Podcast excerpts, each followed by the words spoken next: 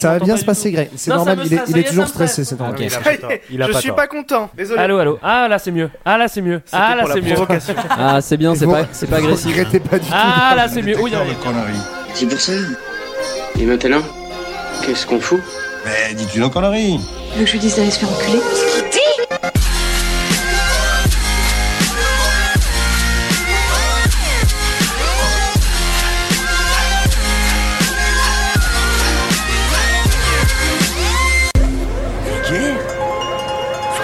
Oui, je trouve ça vulgaire. Bonjour et bienvenue pour ce nouvel épisode de Pardon Maman, le podcast de vulgarisation qui traite des petits et des grands sujets pour les rendre les plus vulgaires possibles. Aujourd'hui avec moi pour vous divertir, j'ai une fine équipe à commencer par Juan. Bonjour. Ça va Paisiblement. Ok, donc grosse grosse pêche. hein. Ouais. Deuxième semaine d'affilée, d'accord. Euh, Hicham, Salut comment ça va Ça va beaucoup mieux que la semaine dernière. Ah parfait, Euh. enf- enfin de la patate. On t'a pas marché sur le pied cette semaine. Non. Camille, Bonsoir. ça va Ça va très bien et toi, Ilias Ah toujours. Bah écoute, ça, ça va très bien, ça me fait plaisir Ah, de je vous suis voir. contente pour toi. Et Karim, Salut ça va Ça va très bien, merci. Euh, et avec nous, on a deux invités cette semaine qui sont Greg et Johan. Bonsoir, Ah, on est Bonsoir. très content Bonsoir. d'être ici. Tout comme mon copain.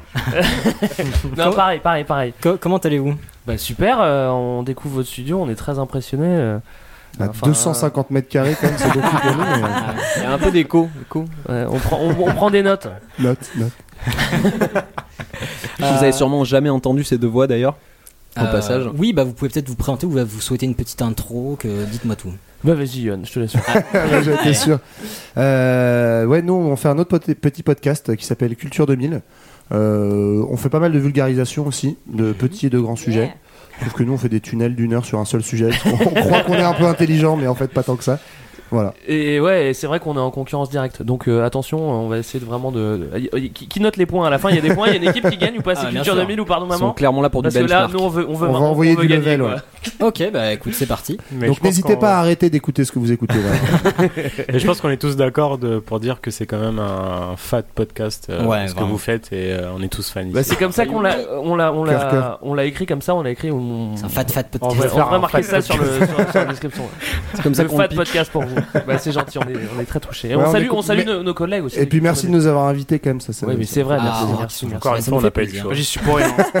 Non, on n'est pas venu pour rien, on, est- on- on est venu parce qu'on vous avait écouté et qu'on qu'on aimait bien, voilà. Oh, ça adore. Oh là C'est là trop là là. gentil. Non, je déconne. Euh, non, c'est vrai, c'est vrai.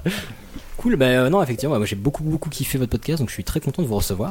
Et en plus, vous nous avez préparé des, des petits sujets, donc euh, j'ai hâte de voir ça. J'ai cru Alors, qu'il y avait petit, un- moi, j'ai un vu truc bouffé. euh. Petit, j'ai vu les notes de Yohan, c'est moi qui les ai imprimées, c'est pas petit. Avoir un Il demi-dictionnaire. lui a ça. cramé une cartouche l'enfoiré. hein.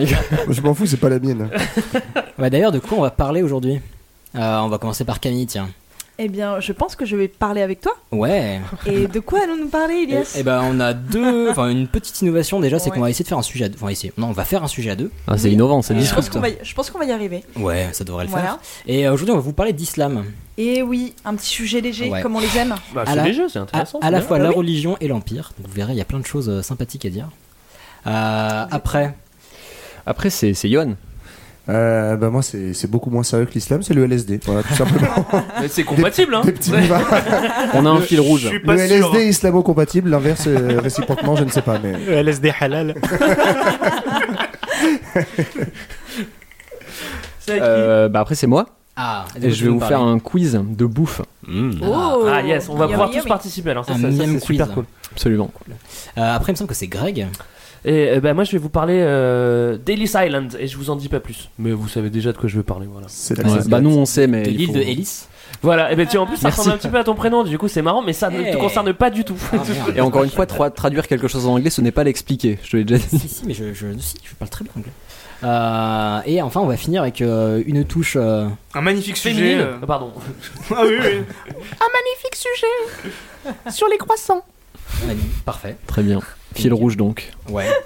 Euh, Fait bah, très mal la femme. hein. Je suis désolé. sur ce, bah, on va lancer les hostilités avec Oh. Camille.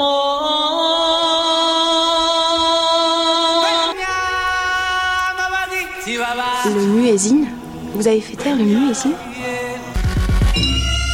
Est-ce qu'il y, a- est-ce qu'il y a un prix du meilleur jingle Je ne sais pas. Parce que ce- celui-là, il a clairement sa chance. hein. Bon, en tout cas, ça nous a fait beaucoup rire, je t'avoue, Camille.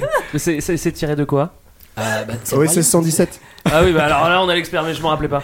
Euh, bah, le premier, c'est effectivement un appel à la prière. Le deuxième, c'est le Roi Lion. Et après, c'est OSS 117. Ah mais je me disais bien qu'il y avait la- une voix du roi lion. Ça, ça te parle par contre. Non. Alors du coup, comme, euh, comme on vous a dit, on va vous parler bah, de l'islam euh, autant de la, de la religion que l'empire, parce que c'était un, un empire assez bah, vaste et puissant. Et bah, je vais commencer personnellement par vous parler du prophète. Euh, initialement, comment ça s'est passé Donc, Momo Voilà, le prophète, c'est euh, c'est Mahomet. Et donc il est né euh, dans une grotte, dans une grotte, pas du tout. Euh, j'ai- Apparemment, tu Romulus, l'as bien Rémus, connu, je crois. euh, j'ai- J'ai ma- j'ai mal lu mes, euh, mes, euh, mes notes, pardon. Donc il est né à la Mecque en 570. Euh, donc il est né pauvre mais noble, donc il est issu d'un gros clan. Jusqu'ici il y a beaucoup de points communs avec Che Guevara. hein. Je, je- je- Surtout sur le côté caravanier. je crois. Ah, Euh, donc voilà, il a eu, euh, il était issu d'une euh, d'une famille assez modeste, mais il a quand même fait son petit chemin. Et en travaillant, en travaillant, il a rencontré une certaine Khadija, qui était une riche veuve qui, qui gérait son commerce, et euh, il est finalement devenu son époux. Euh, ils ont eu euh, six magnifiques enfants. Donc euh, Mahomet, il faut savoir que bah, il a rencontré des, euh, des chrétiens et des juifs par son travail de caravanier, et donc il a euh, pris connaissance de la Bible euh, à cette époque. Et il faut savoir qu'il avait l'habitude de se retrouver, dans- enfin de se retrancher dans une grotte pour méditer. Et, euh, et un jour, bah, il s'est retrouvé dans cette grotte et lui est apparu l'ange Gabriel, donc le même qui est euh, apparu à la Vierge Marie. Et l'ange Gabriel lui a dit Ikra, donc qui veut dire Lis. Voilà. Sauf que. euh, Sauf ce- qu'il sait pas lire, donc c'est un truc. Voilà, ce cher, ce cher Mahomet. Commence pas à blasphémer toi. hein. Non, mais ce, ce cher Mahomet, effectivement, il est très. Euh, donc il lui a dit, Eh, je sais pas lire. Et l'ange lui a redit, Iqra. Donc il dit, bon, bah, oui, je sais faire quelque chose. Et à partir de là, en fait, il a, eh ben, il a reçu des. euh, il était, enfin, il a eu des trans jusqu'à la fin de sa vie où il recevait la parole divine.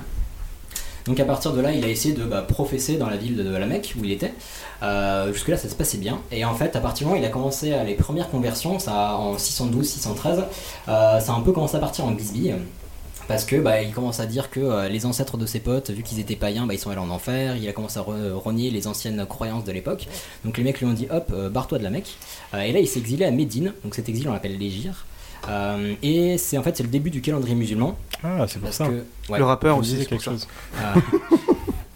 Euh, parce que voilà, l'arrivée à euh, Médine, donc il est arrivé avec euh, plusieurs familles, etc. Et en fait, c'était, euh, bah, ça marque la fondation de l'État islamique parce que à Médine, il était à la fois prophète et chef d'État. Il était, Ne euh, paniquez pas. État islamique Oui, à j'allais dire. l'époque. euh, voilà. Alors, il est effectivement à Médine. Et euh, l'objectif de Mahomet va être de reprendre la Mecque. En tout cas, d'essayer de convertir le maximum de, de- de personnes à l'islam, à la Mecque. Donc en fait, il va commencer à convertir la ville de Médine. Et une fois que c'est établi, il va organiser des troupes. Et il va marcher sur la Mecque. Et ça va être le premier djihad. Donc djihad, c'est un mot qu'on connaît tous aujourd'hui, qui a pas Ça veut dire forcément... guerre sainte. C'est ça Alors, en quelque Arrête sorte... de faire le faillot. euh, Madame, madame, Moi, je sais. ça veut dire guerre sainte Alors en fait non, ça veut pas dire guerre sainte. Ah, Et bah. mais, bim euh, On m'avait non, appris ça. mais c'est plus ou moins l'idée qui est lancée. En fait, djihad, ça veut dire effort Ah d'accord. Ah bah tu vois, Voilà. je- je- je- en je- arabe, et donc en gros, on pourrait le traduire par euh, l'effort à faire pour se rapprocher de Dieu, en fait, au sein du Coran. T'as remarqué, Camille, il prend des notes en même temps. que- Je vois Mmh. Ouais. ça et je suis super touchée. C'est la première fois que Alors, je vois quelqu'un. euh, Alors, moi je suis de son côté, il dessine des bites. hein.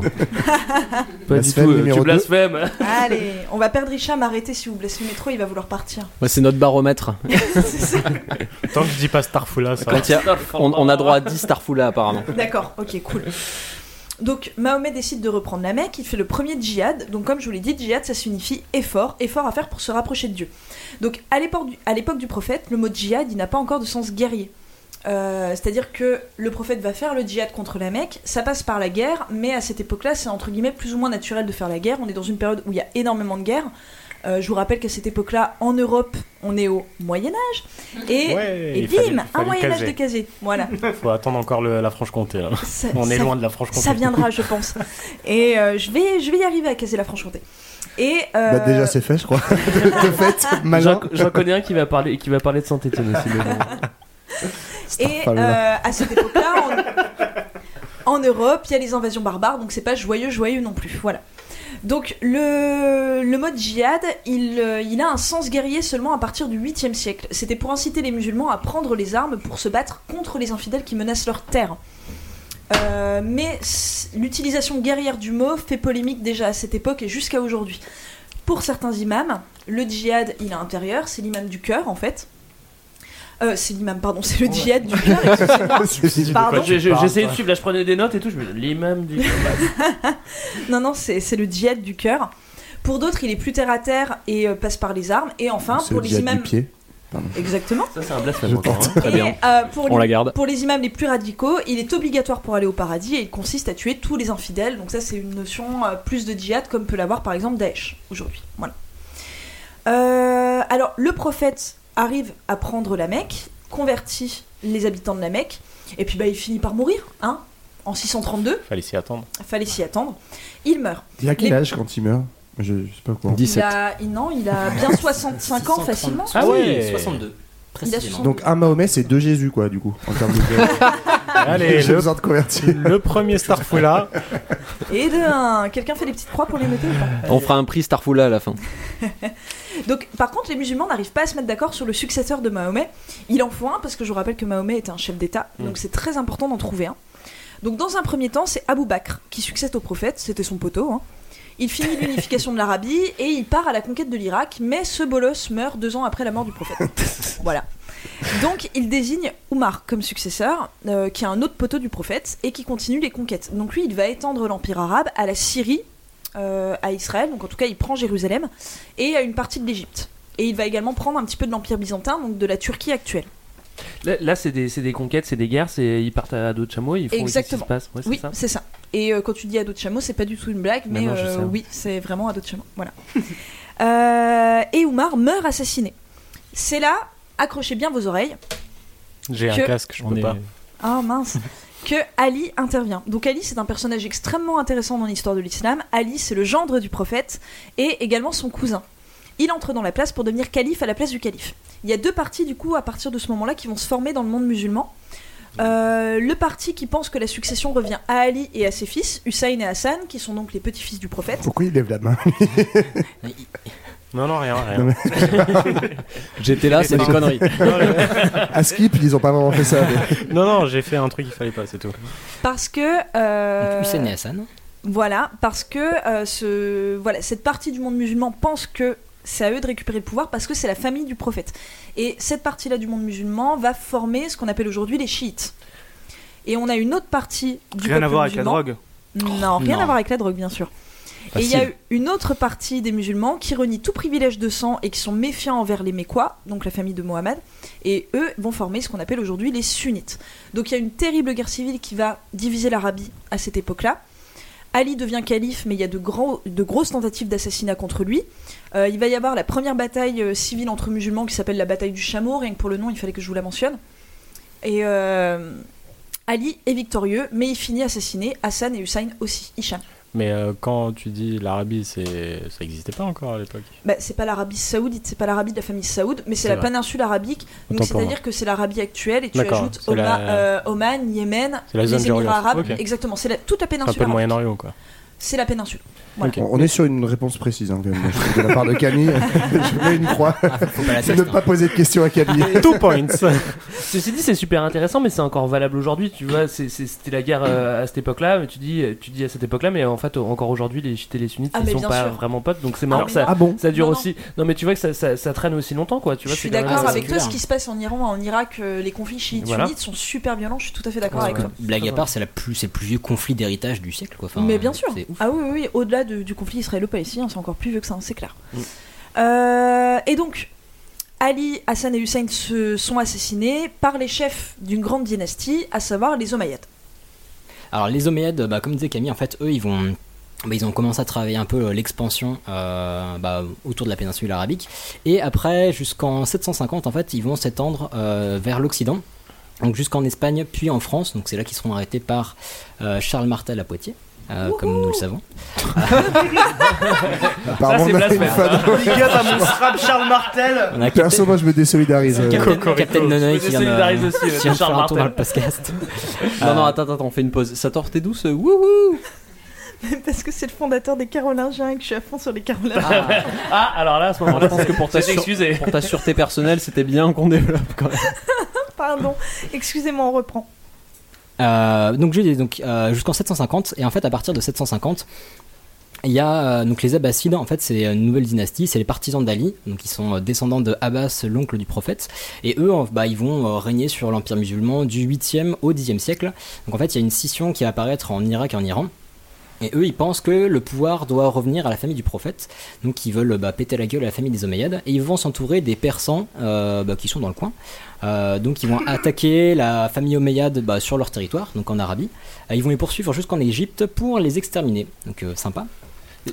C'est- Ce qui est marrant aussi, c'est que l'extension, euh, l'extension de l'islam qui se fait euh, justement à partir de Bénite, qui va, ju- qui va jusqu'à, jusqu'à l'Espagne et tout, nous on avait fait un épisode sur l'Andalous, c'est quand même une Bah, épopée oui. qui est quand même fabuleuse, parce que c'est à dos de chameau, on traverse le désert et puis on, on, on étend, on étend l'islam au début, c'est, au début c'est pas assimiler des populations, enfin on- juste ils asservissent des populations et en fait à la fin, euh, à la fin c'est la religion qui, qui, qui, qui, qui s'étend et ça fait quand même, c'est quand même une- une- quelque chose qui est euh, blitzkrieg, hein, euh, on peut le dire. Ah, mais ça a été super rapide. Non, mais c'est ça, très je pense, rapide. en- C'est à moins de Dos Chabot 50 et ans, c'est- je crois. et c'est dans le désert. genre. Enfin, tu vois, dans, dans C'est l'Afrique du Nord, c'est c'est une histoire qui Et est fabuleuse. quand t'es dans le désert depuis trop longtemps, comme Voilà, Jack Lagrange, voilà, voilà, voilà. Non mais justement j'en parle après avec le... Ah, pardon, je suis désolé, Non, je mais t'ai pas de coupé. souci. Non, mais c'était intéressant effectivement avec la période abbasside. Donc euh, eux ils vont bah, prendre le pouvoir. Euh, Il y a un petit survivant Omeyyade qui va euh, bah, qui va se réfugier en Espagne vu qu'il y a encore des troupes Omeyyades là-bas. Et en fait lui il va gérer son petit califat de son côté qui va être sur euh, bah, l'Espagne, le Maroc et une partie de l'Algérie. Ouais, on est un bon petit califat quand même. C'est ouais, c'est- c'est- c'est déjà pas dégueu. Et après, bah, les Abbassides, eux, ils vont avoir un califat sur tout le reste du territoire musulman. Et là, c'est, euh, c'est- enfin, je vais dire, c'est rigolo, non, mais c'est, euh, c'est inté- intéressant de voir que c'est un, on va dire, un nouveau califat, parce que comme tu disais, euh, jusque-là, les conquêtes, c'était, euh, bah, justement, c'est pas parce qu'un territoire était conquis que les personnes étaient euh, converties. Et là, justement, ap- enfin, dans ce califat, va y avoir toute une mixité culturelle qui est initiée par les Omeyyades parce que genre, les proches conseillers du calife sont généralement des étrangers, donc soit de religion, soit de- d'État, on va dire. Euh, et donc il y a tout un échange qui va globalement donner l'âge d'or du monde musulman. Donc il va y avoir toute une influence dans les sciences, dans l'art, dans plein de choses. Euh, et bah, justement, les Abbassides, vu qu'ils vont créer toute cette culture et tous ces échanges, les territoires qui étaient conquis, euh, et ben les personnes vont se convertir euh, assez naturellement, parce qu'initialement, une fois que le territoire a été conquis, à partir du moment où ils payaient l'impôt et qu'ils reconnaissaient, que, enfin, ils- qu'ils reconnaissaient Mahomet comme prophète, bah, ils disaient bah, c'est cool, faites votre vie, il n'y a pas de mal. Euh, et là, bah, vu qu'il va y avoir le, le vivre ensemble, et ben, euh, eh ben, ils vont plus se convertir. Donc initialement, on peut considérer qu'il y avait entre 10 et 20% de musulmans dans les territoires conquis, et dans, à la fin du califat abbasside, il peut y avoir jusqu'à 60-70% euh, de musulmans sur certains territoires. Donc euh, voilà, c'est assez, euh, assez massif pour vous de- faire un petit hommage. Ah, voilà, je suis content d'entendre ce mot. hein. on y arrive. On se sent mieux. J'ai une question, Elias. Dis-moi. Est-ce que tu vas nous parler du califat de Wiz Ah, Wiz Khalifa, C'est quoi Je sais pas Merci, si j'ai c'était pas pour c'est moi. compris. un allez. rappeur. Ah, je Ok, connais bah, pas. je Tu as un trop rappeur qui vieux. a créé un califat C'est fou. Le mec est puissant. Beau gosse. Alors à la fin du califat abbasside, en fait, il y a plusieurs califats qui vont émerger. Il va y avoir quelques querelles, mais les musulmans vont être euh, bah, forcés de s'unir euh, parce qu'il y a les croisés qui vont marcher sur euh, Jérusalem au IIe siècle. Avec Ah. à leur tête Euh, Henri le Bouillon, un truc comme ça. Godefroy de Bouillon. Godefroy Godefroy de j'étais Bouillon. Pas loin. Euh, Comment j'aurais peur de Godefroy le Bouillon Godefroy de Bouillon, il déconne pas. hein. Moi, je préfère vous le dire, mais il mieux pas le croiser à l'époque. hein. bah, ça me fait penser au Bouillon dans le petit Nicolas, mais bon, chacun. ça Ou, euh, Oh, mais oui Un cube Oui, de oui. bouillon magie. Chacun ses références. à partir de là, bah, il va se passer pas mal de choses. Au XIVe siècle, il y a notamment la progression de l'islam en Afrique, où il y a Tombouctou au Mali qui va devenir un centre névralgique de l'islam euh, en Afrique. Il va y avoir plusieurs écoles euh, religieuses là-bas. Euh, au XVe siècle, euh, il va y avoir quelques pertes de territoire, bah, notamment avec la fin de la Reconquista, où euh, bah, les musulmans sont chassés d'Espagne par... euh, Isabelle la catholique Voilà. et Ferdinand d'Aragon. Ah, Voilà, parce que j'oublie toujours. Les rois catholiques. Donc il y a- dès qu'il y a des noms Il y vieilles a pas France, que c'est toi moi qui- Camille c'est- C'est ça. Il y a pas que moi qui fais un quiz en fait, mais c'est un quiz que pour toi. Mais ça, c'est ça, c'est aussi incroyable parce que c'est 1492, le dernier, le- c'est Grenade qui tombe en dernier. Bon, Ouais. on, a, on a déjà parlé de ça, Yvan, mais mais c'est quand même incroyable parce que moi, je trouve que ça, tu sais, ça- 1492, c'est, je vais en parler C'est plus tard. tard, d'ailleurs, mais mais c'est premièrement c'est tard. Bon après, c'était c'était un îlot Grenade hein, euh, parce que tout était déjà un peu Non, c'est un Retour. fruit. euh, Oui, c'est un oui. fruit. repris. Non, mais- Oui, pardon. mais, euh, mais que le fait que que- que- qu'il y ait une reconquista totale à ce moment-là et qu'en même temps on découvre le nouveau monde, ça fait, ça- c'est quand même une coïncidence Mais assez incroyable, non, n'est-ce pas je, je crois que c'est parce qu'avant, en fait, euh, tout simplement, l'Espagne n'avait pas les moyens financiers de, de, fin- de, de- de payer le voyage à Christophe Colomb. Et une fois que la Reconquista a été Une fois faite, qu'ils ont chopé Grenade. il a, il, a, il, a eu les cap- et il a obtenu les capitulations de Santa Fe parce que financièrement, l'Espagne a eu les moyens du coup. Ils en- pouvaient se focaliser. Ah, tu- ah oui, c'est Voilà. pas- j'ai jamais Oui, pensé oui. à ça. Non, Attends, non, mais- attends, je t'avais J'avais dit, jamais faut entendu pas la parler de test. Faut pas Non, la en test. tout cas, Non, non, Ah, c'est c'est- classe. Ne coupe c'est- pas Camille. c'est- c'est ce qu'on Attends, m'a je vais prendre appris les en en cours d'histoire, donc euh, Bah, voilà. Merci madame. je je t'en prie, tu remercieras ma prof. euh, Merci, madame. voilà. Et donc, on voit quelques pertes de territoire, mais il y a aussi euh, une grosse prise qui est la prise de Constantinople. Parce que, bah, avec Oui. le, euh, le déclin de l'Empire Ottoman, euh, en tout cas les difficultés de l'Empire Ottoman, euh, il y a bah, la prise de Constantinople qui était une ville euh, bah, très importante. Et donc, au début du 16e, du 16e siècle, pardon, le début du califat ottoman, donc qui est un euh, califat très puissant parce qu'il il a profité en fait de la puissance de l'Empire Ottoman euh, C'est la déchu. Turquie, c'est ça C'est la Ouais. Turquie actuelle. Exactement. Exactement, puis c'était quand même pas mal étendu, notamment bah, un peu du côté de l'Europe, mais euh, ils avaient. Enfin, étendu par euh, d'autres côtés. Une partie de la Grèce, je crois. Ouais. et, euh, ça allait en gros de la Syrie à la Grèce, il me semble, les Ottomans. euh, Il me semble que ça remonte un peu vers l'Europe, mais je me trompe peut-être. Ouais, ouais, Bon, peut-être c'est un par peu des- plus, par des ouais. petits les, Bal- bandes. les Balkans, je Mais, crois que ça euh, s'appelait les Balkans, il me semble. Je vous en Je crois parlerai hein. aussi. dans mon sujet. Ouh, j'ai hâte. Oh dear. Qu'est-ce que c'est bien fait. Alors, par contre, entre les croissants et les Balkans, je vois pas tout de suite. Moi non Ça plus. finit, ça finit pareil, apparemment. T'inquiète même pas. Euh, et donc, bah, vers la fin du, du XVIe siècle, euh, le. L'Empire musulman continue à se développer, mais initialement il s'est développé vers l'Occident, et là il va continuer son développement vers l'Orient, euh, donc vers l'Asie en fait, donc Inde, Pakistan, Bangladesh, et euh, bah, on verra après vers quelques rencontres euh, entre ces peuples sympathiques. Très bien. On Alors- est content.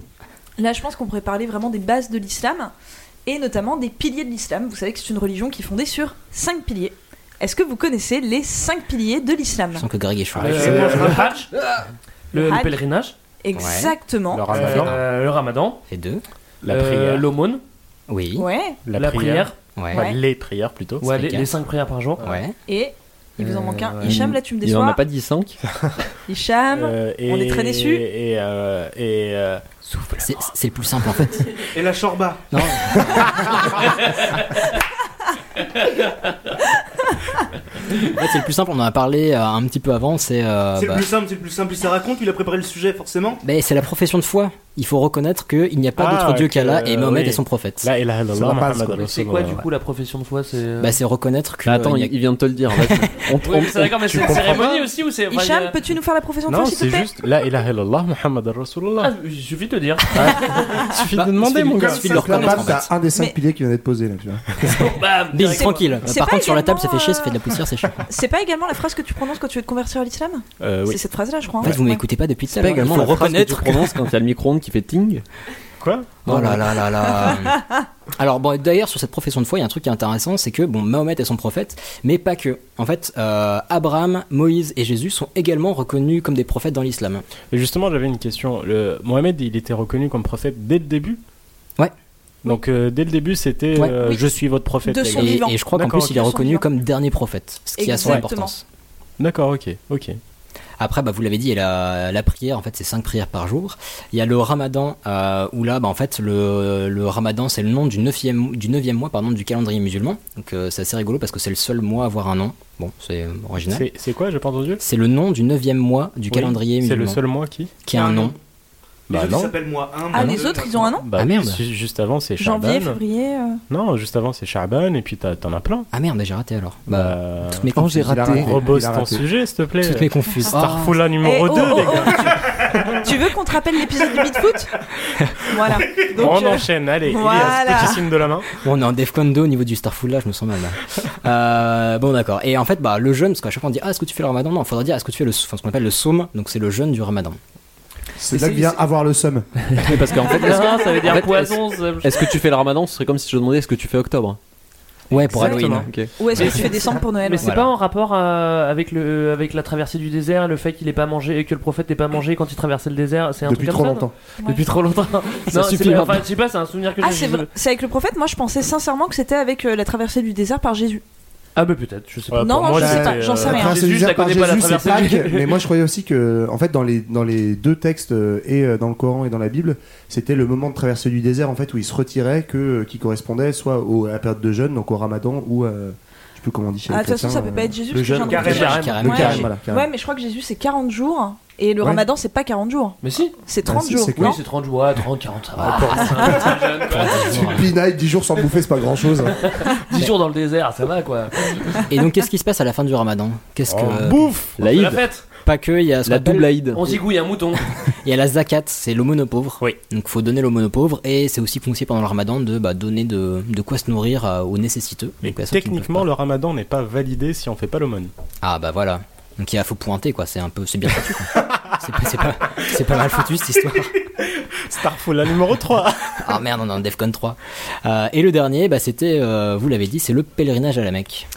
Exactement. Alors, pourquoi à la Mecque Pourquoi est-ce que la Mecque est la terre de. Enfin, est la ville sainte Bah, parce que c'est de là Bah, qu'il vient. Parce que euh, Mahomet Mohamed. est né là-bas, non En fait, Exactement. voilà, on Mais fait- C'est pas que tu ça, l'as c'est pas déjà que ça. Parce que, enfin, je trouve ça- cette histoire fabuleuse. Enfin, c'est pas une histoire, mais euh, apparemment, euh, le pèlerinage de la Mecque, il existait avant. Enfin, Mahomet avait fait Ouais. lui-même le c'est pèlerinage ça, de la Mecque. on retrace À Ah, la Kaaba. les Parce pas que- du, moins, du prophète. Voilà. c'est ça. Mais parce qu'en fait, la Kaaba, dans la Kaaba, il y a une, euh, il y a une espèce, il y a, il y a une astéroïde en fait. Euh, si- Dites-moi si je me trompe. C'est une pierre. avait- qui- Il y avait. Ah, Ils les l'ont- plus. elle a- je crois qu'elle a été détruite. Il y a- ah non, la et- Kaaba. Hervé Ils- Pardon, attends, ils je l'ont- vois pas de quoi vous parlez. et, Bah, euh, en fait, en fait, effectivement, en il y fait, avait c'est un une- Là, il parle pèlerinage de pré. Rennes, Ouais. globalement, mais. Non, c'était- Non, non, je suis c'était un d'accord pèler- avec toi. c'était un pèlerinage pré-islam où en fait euh, il y avait il y avait une pierre qui était enfin une astéroïde qui Ah, elle, était elle y est tombée. encore Oui, et les mais- gens et en fait Il et faut après pas Mah- poser sa tête Hadjara dessus. Sauda, non. et Non. après Mahomet a dit euh, ouais bah, en fait euh, bah, Voilà, moi on je suis d'accord confond. avec je suis d'accord avec ce avec ce avec ce pèlerinage continue à le faire Et c'était aussi une façon de pas brusquer les fidèles à l'époque en leur proposant une nouvelle religion, parce que bah, là, c'était une façon de garder un peu certains rites qui étaient euh, Bien utilisés sûr. avant. voilà Ah, Mais elle y est encore, cette pierre. Conduite Elle s'appelle la changement. pierre noire d'ailleurs. D'accord. Parce qu'elle est Hadjara noire, je Sauda. suppose. Oui, D'accord. Hadjara Sauda. Donc, comme on l'a dit, euh, la Mecque, pourquoi Parce que c'est la ville d'origine du prophète, il y naît, et euh, c'est là également qu'il a les révélations. Ilias vous a parlé d'une grotte dans laquelle il avait les révélations, c'est la grotte d'Ira, euh, qui est à 4 km au nord, euh, j'allais dire de Jérusalem, mais non, pas du tout, de la De la Mecque. Mecque. Euh, c'est un pèlerinage qui est très important, on estime qu'il y a environ 3 millions de pèlerins par an pour le Hajj. C'est un- Euh, Plus le ce temps qui- passe, plus ça augmente. et aussi, hein. exactement, plus ça augmente. Et euh, la Mecque, c'est le lieu de prière, euh, enfin le lieu d'orientation pour la prière pour tous les musulmans, le lieu d'orientation des mosquées et le lieu d'orientation, enfin vers lequel on oriente les corps qu'on met en terre lorsqu'on enterre quelqu'un. Ah, ça, je savais pas.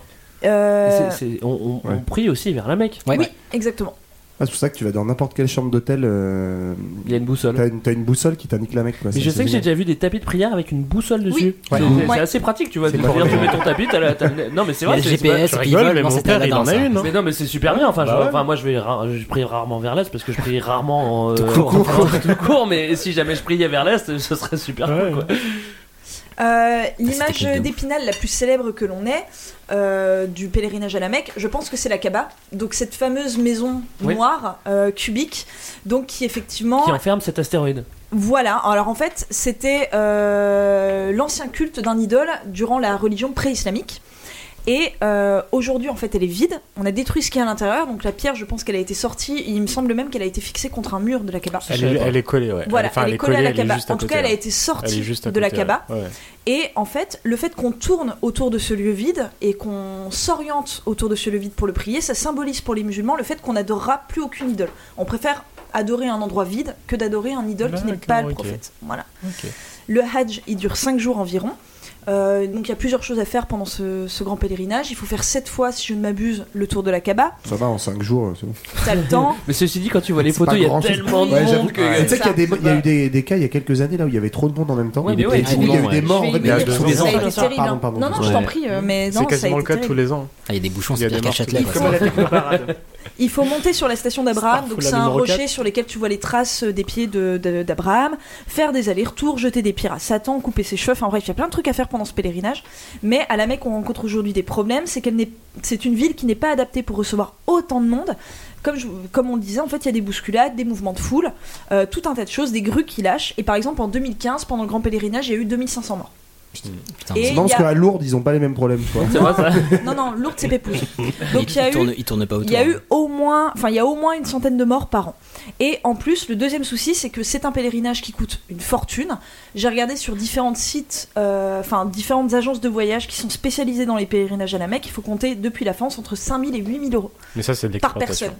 Mais ça- c'est un mais autre ça, Mais sujet. bien sûr, mais Ça, ils c'est une abusent. agence. Ouais, Tu c'est peux l'agence faire- qui Oui, mais récupère. la, la plupart des énormément musulmans passent par l'agence. Bah Mais oui. si- Ouais, mais Voilà. si tu- si toi, t'es t'es un- t'es- t'es débrouillard Je, je crois que c'est compliqué et que pour tu les veux faire visas, ton etc. Hajj, tu peux. C'est- Ah oui, c'est d'accord, surtout ouais, une histoire de visa, ouais. voilà, parce que pour les l'Arabie visas, Saoudite t'es n'ouvre pas censé de avoir visa. euh. un tampon de l'agence, si j'ai bien compris en Ouais. fait. Ah ouais, D'une d'accord. agence ok. spécialisée qui est En fait, agrégée par une mosquée en fait. En gros, Agrégée, l'agence, elle, agréée. elle se porte garant. D'accord, un peu donc ça. en fait, ce qui ce qui- Pour aller en Arabie Saoudite, euh, par exemple, mon père, il y travaille là aujourd'hui. Et euh, il- Aujourd'hui là, aujourd'hui ce soir Aujourd'hui, ce soir, là, maintenant, tout de suite, il y a deux heures de décalage. Mais, mais euh, il est, enfin, c'est l'université là où il travaille qui se porte garant pour lui. Sinon, il peut pas y rentrer. Mais garant de quoi du coup C'est De lui. Donc, si jamais il y a une connerie ou quoi que ce soit, C'est si- oh, la faute de l'université quoi. euh, c'est ça. Et du coup, bah, il le vire et il rentre chez lui. Ok. Sympa. Voilà. Retournons à l'islam. Alors, en islam, comme dans la religion chrétienne, il y a également un paradis et un enfer. Mhm. On est d'accord. Donc je- j'ai essayé un petit peu de me renseigner sur ce paradis et cet enfer. Donc ces deux mondes opposés auxquels on accède après la mort, forcément on n'a pas accès aux deux. hein. C'est selon le comportement qu'on a eu durant sa vie, on va soit dans l'un, soit dans l'autre. Et on peut pas commencer dans l'enfer et finir dans, au paradis Non, Ah oui. non, non. Eh C'est- merde. Il n'y a pas de purgatoire euh, comme, euh, comme dans le christianisme. Et surtout, tu verras parce que c'est très loin. Eh ben, Ah, tu c'est- c'est l'expliqueras, di- ah oui, oulala, là là, c'est loin. Le- L'enfer, c'est loin. mais- Le, hein. le voyage est un peu long. Voilà. Alors, le paradis, c'est cool, c'est beau, ça sent bon, voilà. Il y a sept étages euh, qui sont de plus en plus beaux, donc on a accès à différents étages selon euh, les, les- les bienfaits qu'on a fait durant sa vie. Un peu comme chez Elias, quoi. Bah, oui, voilà. Donc ce paradis, Après, chose que Ne ça va change. jamais au dernier. Il y a son frère siamois qu'on a séparé à la naissance, c'est c'est l'enfer. ce paradis, il est réservé aux croyants, aux bons pratiquants et à ceux qui sont morts pour la vérité. Donc euh, malheureusement, cette expression dans le Coran "mort pour la vérité", aujourd'hui, beaucoup de martyrs en fait s'y réfèrent. Euh, voilà. euh, Il suffit de mourir en disant voilà en fait, c'est ça Mais non, mais tu, Ah, justement, Tuer non. des infidèles, Starfula malheureusement, c'est numéro une version cinq. d'interprétation en fait. Voilà, tuer des infidèles, on meurt pour la vérité, et donc euh, être en fait un kamikaze euh, offre le paradis, c'est une des interprétations, malheureusement. Euh, donc, qu'est-ce qu'on trouve au paradis Des beaux vêtements, de la bonne nourriture, on peut retrouver ses proches à condition qu'ils méritent d'y être, bien sûr. Et la grande question, je vous vois venir, les Des vierges. vierges, des vierges. Voilà. 72, c'est ça Alors, moi, j'ai jamais réussi à trouver un chiffre. Il y a plusieurs euh, écoles. Comme ça, précis. trouver des vierges. Des fois, Je rigole. des fois j'en ai trouvé 5, des fois 10, des fois 72, des Comme ça, fois 100, trouver. des fois 1000. Mais non, mais différentes versions en fait. Ah oui, d'accord. il y en a. Donc Ça il dépend faut des époques. dans peut-être le- qu'il y a des moments où on dans en le voulait que Coran- cinq, euh, ou- Ah, c'est leur Non mais recrutement, quoi, dans le c'est- Coran, il n'y a pas de chiffre précis. Ah bon Non. Ouais, C'est la publicité mensongère. Et- en Et Il y en a, on est sûr qu'il y en a. hein, attends. Juste ça, quoi. Et dans le Non, pas pour Coran, on parle on parle en fait de Houri. Donc Houri en persan, ça signifie jeune fille du paradis. C'est- Ce serait la récompense des fidèles, mais en fait, jeune fille du paradis, ça veut pas forcément dire des vierges qui s'offrent à vous quand vous arrivez, euh, loin de là. Ça peut tout Peut-être des simplement. meufs sympas, c'est tout quoi. Bah, non, mais ça peut être l'équivalent de nos- de- des anges dans la religion chrétienne, en fait, tout simplement. Des hôtesses d'accueil dans les, dans les entreprises. Oui, voilà, Ou des au hôtesses, salon de l'auto. des, Là, hôtesses- numéro des hôtesses de, des hôtesses de Et là, l'air il y a dans, dans personne les qui dit avions. Starfalla, là. là. Tout va bien. Il t'en reste encore 5 des Starfall là, fais gaffe. Donc voilà, le paradis c'est vachement cool, par contre il y a l'enfer. Donc l'enfer c'est sous terre, il est éternel, on peut pas en sortir. L'ange gardien principal de l'enfer s'appelle Malik. Si jamais vous y allez, comme ça vous aurez le vous Quoi serez pote avec le Mais il y a gif de plein de mecs l'entrée. qui s'appellent Malik. c'est- c'est- Non mais, vous, Non mais tout le c'est monde chaud connaît en un vrai. Malik, non Ouais, c'est chaud que le prénom soit aussi répandu si c'est genre euh, le. Non, ça veut dire mais ça roi. veut dire roi Malik. aussi, ouais. Ah bah le roi de l'enfer, d'accord. C'est comme si j'avais des- c'est comme si j'avais 20 potes qui s'appelaient Caron, tu vois, ça, ça Ah, tu marche préfères être le pas. Ou roi Hadès, de l'enfer ou le pecno du paradis Moi, choisir, je préfère être le roi de l'enfer. Mais c'est pas le roi de l'enfer, c'est le, le portier. gardien. Il est C'est le l'ange spirou de l'enfer. il est ange gardien principal de l'enfer. Ok. J'avoue, j'avoue, moi j'aimerais bien Ouais, m'appeler il- Malik aussi en vrai quoi. Le premier surveillant de baignade de l'enfer. quoi. Et vous vous demandez tous probablement mais à quelle profondeur se situe l'enfer Mais bien Non, sûr. mais- après, bah, après, bien ça va. sûr, Profondeur, voilà. c'est- Fourchette quoi, on voudrait juste une fourchette. Eh bien, le prophète a répondu à cette question et je vais vous donner la réponse précise du prophète. quoi. tout de suite après la pub. Si une pierre grosse comme cette chamelle enceinte était jetée du haut de l'enfer, elle descendrait à travers lui pendant 70 ans sans atteindre le fond. Alors, alors, j'ai fait le calcul, bon, c'est profond. Hein. Je préfère te le dire tout de suite, Voilà. c'est profond. C'est pour ça, comme tu demandais tout à l'heure, Hicham, une fois que t'es en bas, bah, ça fait chier de remonter, quoi. Ça fait loin. Bon, Ah bah oui, Non, mais surtout le temps que tu y ailles en fait. Déjà, tu- Bah, s'il faut escalader les chamelles enceintes, tu vas le gagner la galère. Donc l'enfer c'est comment C'est sombre, il y fait très chaud. Le, soupli- le supplice pardon, le plus sympathique, c'est des chaussures qui font bouillir le cerveau. Ah, les babouches. Les fameuses babouches enflammées. Fameuses babouches. Fire babouche. Alors, j'aimerais bien qu'on m'explique, mais j'imagine qu'on n'a pas le temps. Vas-y, continue. Ah, bah, c'est des babouches enflammées, quoi. Je sais pas ce qui. Ouais, mais Euh, le cerveau. Enfin, Non, c'est une amie marocaine qui nous avait expliqué ça, qu'il y avait des babouches enflammées et Mm. voilà. Et qui prennent un peu de l'SD. On reviendra sur ton sujet là. Mais je connais cette amie euh, marocaine également. oui. Et alors, attention, être musulman ne suffit pas à garantir le paradis. Ah, c'est pas- Contrairement, ce me semble, je dis peut-être une connerie au judaïsme, où je crois que le judaïsme, le fait d'être juif garantit plus ou moins le paradis. En tout cas, c'était ce qu'on Putain, m'avait mais je vais dit. être juif, moi, c'est peinard. ça. Non mais je crois que les chrétiens aussi, tu vas. for- Ah non, Non, tu non, vas faut quoi confesser, ah non, faut dire pardon avant. T'as le purgatoire hein, Pardon, chez les maman. chrétiens. Ouais, mais Donc juste tu fais arrive- forcément Oh. une période d'enfer. Oui, mais non, mais juste t'arrives devant Saint-Pierre, tu fais ouais, franchement, je suis désolé. Désolé. Désolé, il fait bon, allez, Oh, vas-y, j'étais passe. bourré. Ah, Allez, j'ai vas-y. ripé. Allez, vas-y, c'est logiquement c'est privé, mais tu peux rentrer. Euh, bah, du coup, pour partir sur un petit truc poétique, euh, est-ce que vous connaissez le soufisme Bien sûr, j'adore le soufisme. C'est- Non, mais c'est pas que j'adore. bah, bah, je trouve ça. Je trouve ça Ce que pas- Ah, j'adore, c'est que je suis fan en Je fait. parle pas du sport, hein, c'est bien le courant. Non, euh, non, oui, oui, oui, non, le courant, my- c'est le courant mystique de l'esp- de l'islam, il y en a beaucoup. Euh, on le retrouve dans plusieurs pays. Euh, Il y, a, il y a, notamment en Turquie, il y a les derviches tourneurs qui tournent très très vite Ouais. pour, pour rentrer en transe. Il y a aussi les nawams mais qui, qui étaient plus des, enfin, dans, dans l'ouest du Maroc, euh, notamment vers Essaouira, c'était plus des esclaves qui, étaient, qui avaient été ramenés pour. euh, pour, euh, pour, euh, tourner. parce qu'on faisait de la, non, on faisait de la, de la canne à sucre à, à cet endroit-là. Et euh, Tu te c'était- perds, Greg, là, tu te Non, perds. non. Et donc, il y a- il y a- il y a De une- De la il y a- canne à sucre à Essaouira. Bien sûr. Ah ouais. Alors, D'accord. on vérifiera. J'espère Non, non, que mais j'ai pas dit de je, bêtises, non, non, je te crois, mais. euh, Non, mais c'est là, elle donc te- les là, Nawa- elle te fait le regard de. euh, T'es tu vas- sûr Tu vas te calmer Greg- direct. Tu mets tout le mais monde non, mal à mais- l'aise en fait. Et donc, non, mais les, les Nawa, c'est aussi une, une, une confrérie soufie. Et donc, c'est la, c'est, c'est la branche mystique. Alors, parfois, euh, parfois, ils vont chercher un petit peu des trucs, euh, justement, tour- euh, enfin, ils vont chercher la transe. Parce que, notamment, comme, comme je te disais, les derviches en Turquie pour, euh, pour tourner. Et parfois, euh, les Nawa, bon, bah, peut-être qu'ils fument euh, quelques tarpés, j'en sais rien. Mais c'est pas, c'est pas, c'est pas écrit dans le bouquin, mais. Tout tourne autour de la LSD là en fait. Non, non, non, non, euh, j'en j'en ai pas parlé. Même si Jimi Hendrix a été à Essaouira pour prendre du LSD, mais ça, c'est une autre histoire. En tout cas, c'est- c'est c'est un, un courant qui est. euh, qui est, euh, qui est- qui est, euh, que j'aime bien en fait dans l'islam et qui, est- qui est- qui est assez ouvert Ouais. et le courant mystique quoi. Bah, c'est en fait, ouais, c'est le, c'est le courant spirituel, bah, c'est très spirituel, philosophique. Euh, le principe de base de, euh, du soufisme, c'est que euh, ils considèrent que toutes les choses ont deux sens, le sens littéral et le sens caché, donc ils réfléchissent beaucoup au sens des choses, à ce qu'on peut en comprendre, autre que ce qui est euh, écrit ou ce qui est visible euh, à première vue. Et euh, ils ont notamment un courant que je trouve assez intéressant, c'est euh, le malama, euh, malama, ou je sais pas comment on dit.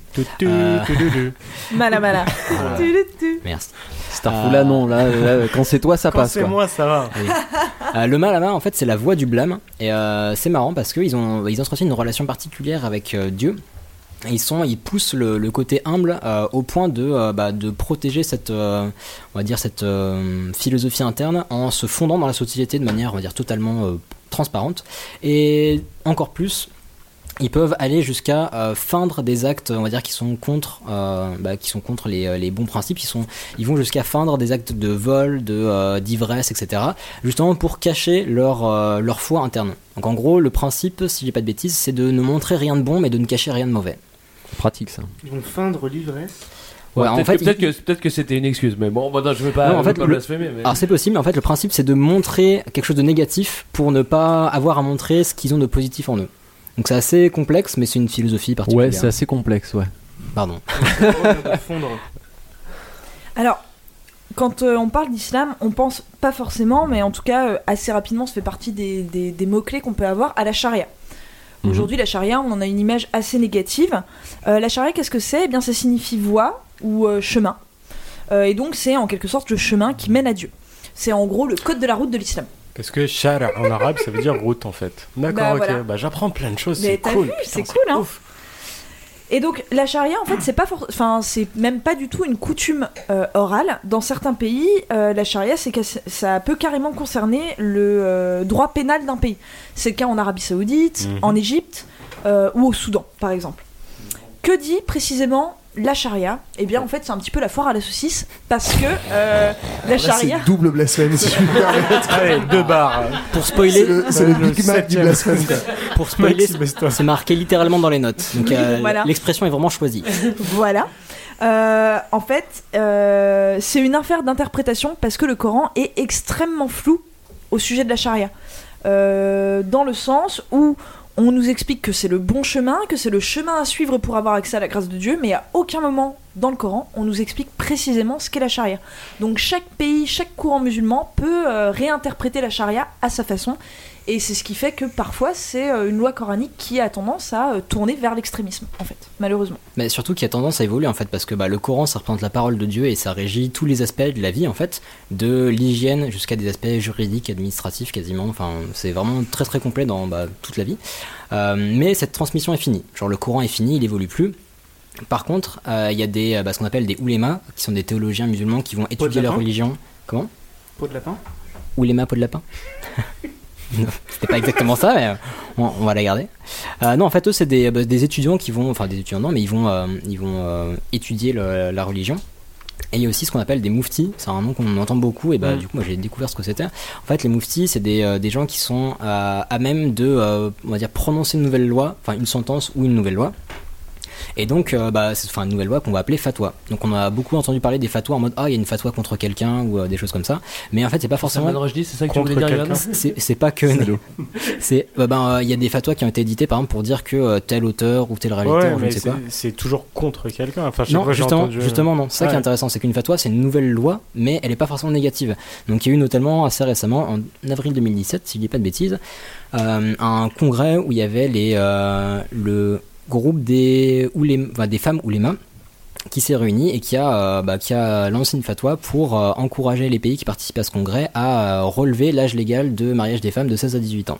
Donc, il y a. Est-ce Voilà. qu'on- est-ce qu'on peut espérer une fatwa positive euh, pour Camille, mal- malgré son blasphème sur, euh, sur Charles Martel Non, je sais pas, hein. non. Ah, on peut, mais ça va être difficile. hein.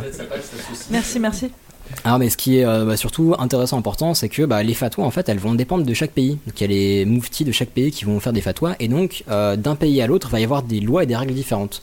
Donc, ce qui va être euh, recommandé, interdit, proscrit ou obligatoire dans un pays, bah, ça peut être différent dans un autre. Donc, il n'y a pas du- d'uniformité à ce niveau-là.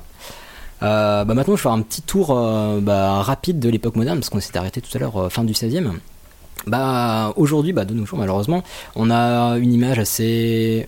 Bah oui, je vais dire clairement négative. On a, Négative. voilà, il y a toute une crainte autour de l'islam pour euh, plein de T'inquiète choses. pas, je le dis aussi. Non, mais pour plein de choses qui ont pu se passer. Mais en fait, il faut savoir que ça n'a rien à voir avec euh, les fondements de l'islam euh, bah, initiaux. Et que c'est euh, bah, c'est très récent en fait. Euh, on parle notamment du salafisme et du wahhabisme, donc ça c'est émergé à partir de la fin du 19e siècle.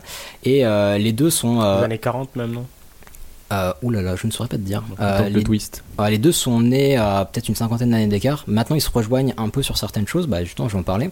Euh, Il y a donc le salafisme, en fait. Bah, les deux, en fait, ils vont prôner un retour à, euh, à une, Moyen-Âge. bah, à une lecture Bien plus sûr, rigoriste c'est du ça. Coran et une application plus, euh, plus littérale. Donc, ils vont. Ils, en fait, ils refusent le fait d'interpréter ou de, euh, de spéculer sur le Coran. Donc, ils veulent l'appliquer tel qu'écrit euh, et, euh, et, ouais, et revenir en fait à autant de euh, Au Moyen Âge. ouais, autant, autant de Mahomet.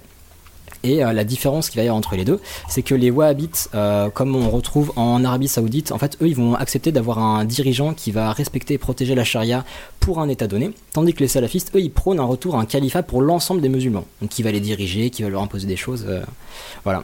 Et euh, bah, faut savoir que ces choses-là, le salafisme par exemple, on peut le retrouver dans des, euh, bah, des mouvements terroristes qui ont pris la religion pour excuse pour leur acte terroriste, donc c'est pas du tout la religion qui dicte ces choses-là, et que bah, c'est le salafisme il est aussi combattu par de nombreux pays musulmans, donc comme le Tchad, le Maroc, enfin ils, ils condamnent euh, Ouais. absolument ces choses-là. Et euh, bah, comme on disait, c'est très récent et ce n'est absolument pas représentatif de la religion. Et comme il est impossible pour moi de terminer une rubrique sans parler de Franche-Comté, ah la Franche-Comté, terre d'accueil, exemple le plus marquant du melting pot européen, n'est-ce pas Plus personne, plus personne ne t'écoute. On utilise le terme melting pot non plus, mais vas-y. Alors, la... en fait, il y a une très grosse communauté musulmane à Besançon, la capitale de la Franche-Comté, Ça nous fait très Genre, plaisir. il est très grosse- car il y a eu une installation de soldats venus des colonies maghrébines pendant les guerres 1870, Première Guerre mondiale, Deuxième Guerre mondiale. Aujourd'hui, on estime qu'il y a 15 000 euh, musulmans à Besançon, Est-ce que tu- soit est-ce 13% que tu peux nous- de la population. Est-ce que tu peux nous, nous donner des comparaisons parce que les- après la première, Ouais, enfin, je- je, justement. pense que Bezac c'est pas la même, euh, c'est pas c'est pas une exception. Mais non, mais surtout 13%. Mais si, alors, non, en mais fait, si, si, France, il y a à peu Besançon, près 9 à c'est une 10% de ville. musulmans. Voilà, Bah, en fait, en France, il y a 7% de musulmans, et, en France, et à Besançon, il y a 13% de musulmans. Il y a le D'accord. double. Ok, donc c'est Le pas une double. exception. Non, non, C'est qui c'est. domine C'est c'est une exception, pardon. Voilà, c'est une ville clairement avec euh, comme quoi la Franche-Comté, vous voyez, terre d'accueil, je ne vous ai Je trouve pas. ça formidable Ouais. que tu rajoutes. Il y euh, a- il y, a- il y a quand même le consulat d'Algérie à Besançon. Voilà. C'est quand même. Ah bah ouais. Bah alors, à Et ce moment-là, oui. bim, merci Non mais d'accord. Hicham. Ah, Ok. alors, C'est légitime. reçu. J'étais en train de me dire putain, tu rajoutes 10 minutes à un sujet qui dure 3 quarts d'heure pour nous parler de la Franche-Comté. Ça. Eh bien, je ne vous embêterai pas plus, j'allais finir là-dessus. Mais Pour- c'est un Si lien avec ça les vous livres ou intéresse, et je sais que ça vous passionne, Non, vous avez la page Wikipédia Islam à Besançon. toujours pas. Et oui, Je note. Hein. et l'excellent, l'excellent pardon, pi- euh, livre de Pierre Chauve qui s'appelle La vie religieuse à Besançon du 2e siècle à 2010. Alors je Faire conseille. mon casque. Ça suffit les conneries. Bon, J'espère qu'on a traité euh, bah, écoute, ce, ce sujet avec beaucoup de. Non mais c'est très Ouais, c'est Il y intéressant a et mis c'est tout très notre cœur. Et, et je trouve ça très, enfin, il faut, enfin, il- c'est très intéressant de connaître l'histoire de l'islam. Moi, je trouve que c'est- c'est c'est- c'est fabuleux. Et, euh, et moi, j'avais découvert ça par Fernand Brodel pour faire du name dropping. un peu plus classe que Monsieur Chauve, hein, si je puis me permettre. Et, euh, Le Et- bouillon. Pardon Pierre Et- Chauve, si jamais vous nous écoutez. on et je pense vous que aime c'est beaucoup. très intéressant et c'est c'est indispensable de bien connaître l'histoire pour, euh, pour comprendre le monde actuel. Voilà. Ah, mais Je ça, vais va, me le servir père, un le- verre de pinard. ça va, le père la morale là Ça, ça vaut pour tous les Ah, Merci, un verre sujets. hein. de pinard. Oui, ça vaut pour tous les sujets, je suis d'accord. Allez, bah après vous avoir euh, abreuvé de beaucoup de choses un petit peu, euh, pff, un petit peu euh, heavy, on va passer à un truc un peu plus léger. Bah, un truc un peu, un peu heavy du coup.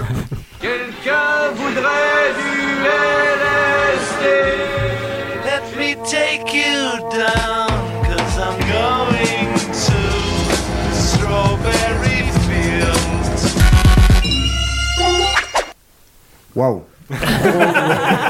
Merci. je, je visualise déjà. Je plane. Donc ce que je vais faire, c'est que je vais commencer cette petite chronique par, Par prendre distribuer le des LSD. buvards à tout le monde.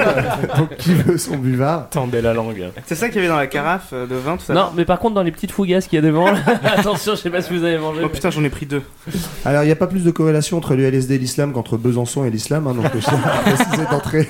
Si tu cales la Franche-Comté, je te tape. hein. Ouais, non, non, j'en j'en parlerai pas. Euh, LSD, donc euh, je pense que vous avez tous entendu parler, hein, c'est une, une petite drogue.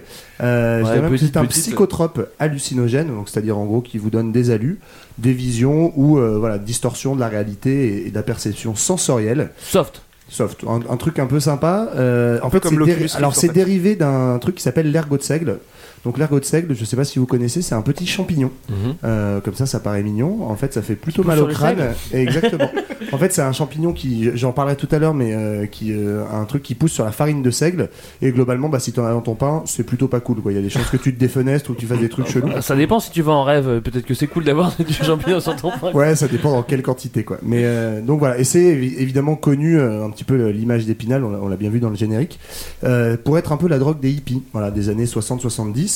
Donc ça se prend le plus souvent sous une forme de petit buvard, à ne pas confondre avec les buvards euh, scolaires, hein. ça, ça n'a ça n'a rien à Mais voir. c'est pareil. Ou, euh, L'ancien présentateur des grossettes. Est-ce que t'as déjà utilisé un Buvard. Bravo. Là, Il y a je. une compète J'ai envie de dire entre Harry Starfall là, Meishan mais je sur crois qu'on les- a plus le droit. C'est- Comment on dit Starfall là en LSD Donc voilà, et évidemment, ça a eu- moi ça m'intéresse pour plusieurs raisons, mais notamment ça a eu une influence énorme en fait sur la culture artistique de l'époque dans les années 60-70. Donc au-delà des, des- des milieux un petit peu, un petit peu drogués, euh, voilà, ça, ça a inspiré beaucoup de monde. Évidemment, les Beatles, hein, pour les plus connus qu'on a entendu dans les- dans l'extrait, Euh, tout le mouvement psychédélique qui a eu, euh, qui a beaucoup influencé la peinture, mais aussi la littérature, le cinéma. Peut-être que si j'ai le temps, j'en dirai un petit mot. Euh, et même les recherches psychanalytiques, figurez-vous, parce qu'il y a pas mal de psys qui se sont amusés à mettre leurs patients sous LSD. Et euh, bon courage pour les patients. Mais oui, parce qu'au début, Mon c'est Dieu. ça- c'est vrai que c'est un, un effet très très fort et tu te dis. euh, Me bah, spoil pas, me spoil pas, me spoil pas. ok. j'arrête, j'arrête, j'arrête, j'arrête. non, parce que j'ai plein de trucs à dire sur la psychanalyse et le LSD, mais Est-ce que je peux poser une question euh, super bête Après, Ouais, peut-être que vas-y. tu vas en parler. Donc, euh, Non, si il le en a cas, euh, jamais pris, je t'assure. Non, Non, on s'est mis d'accord Non. qu'on dirait tous, Eh moi j'ai un pote qui. ouais, c'est ça. mais euh, ça J'ai une se- amie marocaine euh, qui a. là, vous allez voir à quel point mon, mon âme est pure. Ça se présente sous quelle forme le LSD Bah, un Comment ça buvard, se j'ai- présente alors, Tu vois, c'est un tu petit vois, Mais ce- carré. C'est-à-dire hein, Alors, Regarde. Là, C'est je un t'en petit fais pot un de là, je t'en papier. fais un. C'est un, c'est un carré de 1 cm, non même pas, de 0,5 cm sur 0,5 cm Ouais. que tu vas mettre sous ta langue. Je t'assure, j'en ai jamais pris. hein. c'est j'ai une copine marocaine.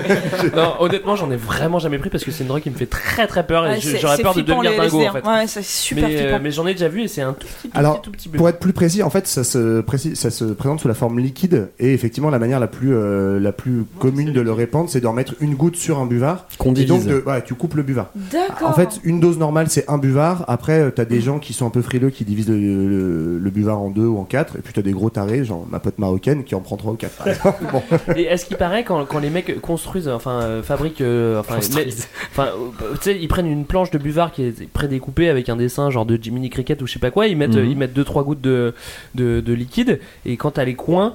Et bah du coup il y en a moins que si t'avais le milieu. Ouais, Des c'est fois, ça. et les mecs disent ah ouais bah je suis devenu fou en fait parce que j'ai eu le milieu. Tu Et en vois, fait, c'est ouais. une bonne excuse. Et en pour fait, moi c'est de vrai dire- ce truc-là parce qu'il y, a des- il y a des images un peu type, tu vois, de Ouais. genre de petit références de smiley, chansons à euh. Jimi Hendrix, etc. Donc les mecs connaissent les buvards et tu sais en fait si t'as l'habitude d'en prendre souvent. Enfin, euh, certains copains qui en prennent souvent. Ouais. te disent que voilà, tu sais assez vite si tu as effectivement un coin ou un, ou un milieu de buvard.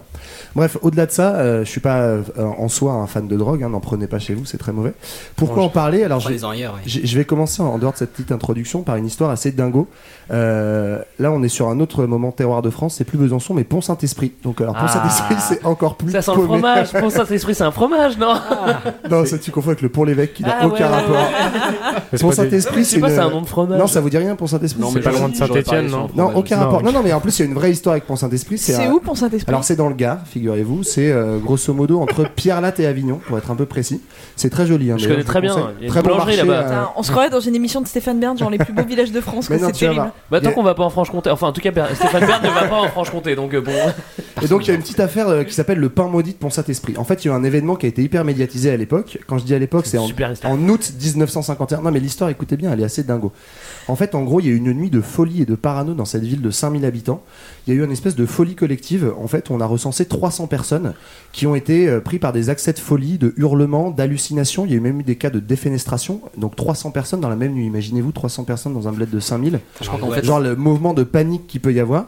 Et on a eu des témoignages Le comme bal ça. des pompiers. Un mec qui a passé, après cette nuit-là, 21 nuits sans dormir. Sa fille, elle a eu des hallucinations. Elle a, elle a cru qu'elle se faisait attaquer par des animaux sauvages. Et quand elle se réveillait le matin, elle s'en souvenait plus. Enfin voilà, des trucs assez dingos.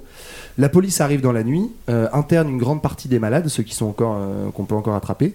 Euh, et, euh, et dans la nuit, euh, il y a carrément même des cas de folie qui reprennent, même une fois hospitalisés. Donc du coup, évidemment, le, le lendemain, euh, t'as euh, la police judiciaire, etc., qui arrive, qui essaie de comprendre la cause. Et en fait, pour, euh, pour comprendre un petit peu, euh, les mecs sont remontés une semaine plus tôt. Une semaine avant, euh, il y a eu euh, les urgences de Pont-Saint-Esprit. car Il y a des urgences Oui, à Pont-Saint-Esprit. oui, oui. Enfin non, d'ailleurs, je pense qu'elles sont pas à Pont-Saint-Esprit. Je dis une connerie. Elles sont Plutôt à Avignon, ouais, c'est ça. le, ouais, le CHU de Pont-Saint-Esprit. Ouais, le fameux. Ouais, surtout qu'on est en 51, donc je suis- euh, l'état des urgences, bref. Et euh, elles ont été prises d'assaut en fait par de nombreux patients, donc qui arrivent. Une, donc on est une semaine avant l'événement. Tous dingos, quoi.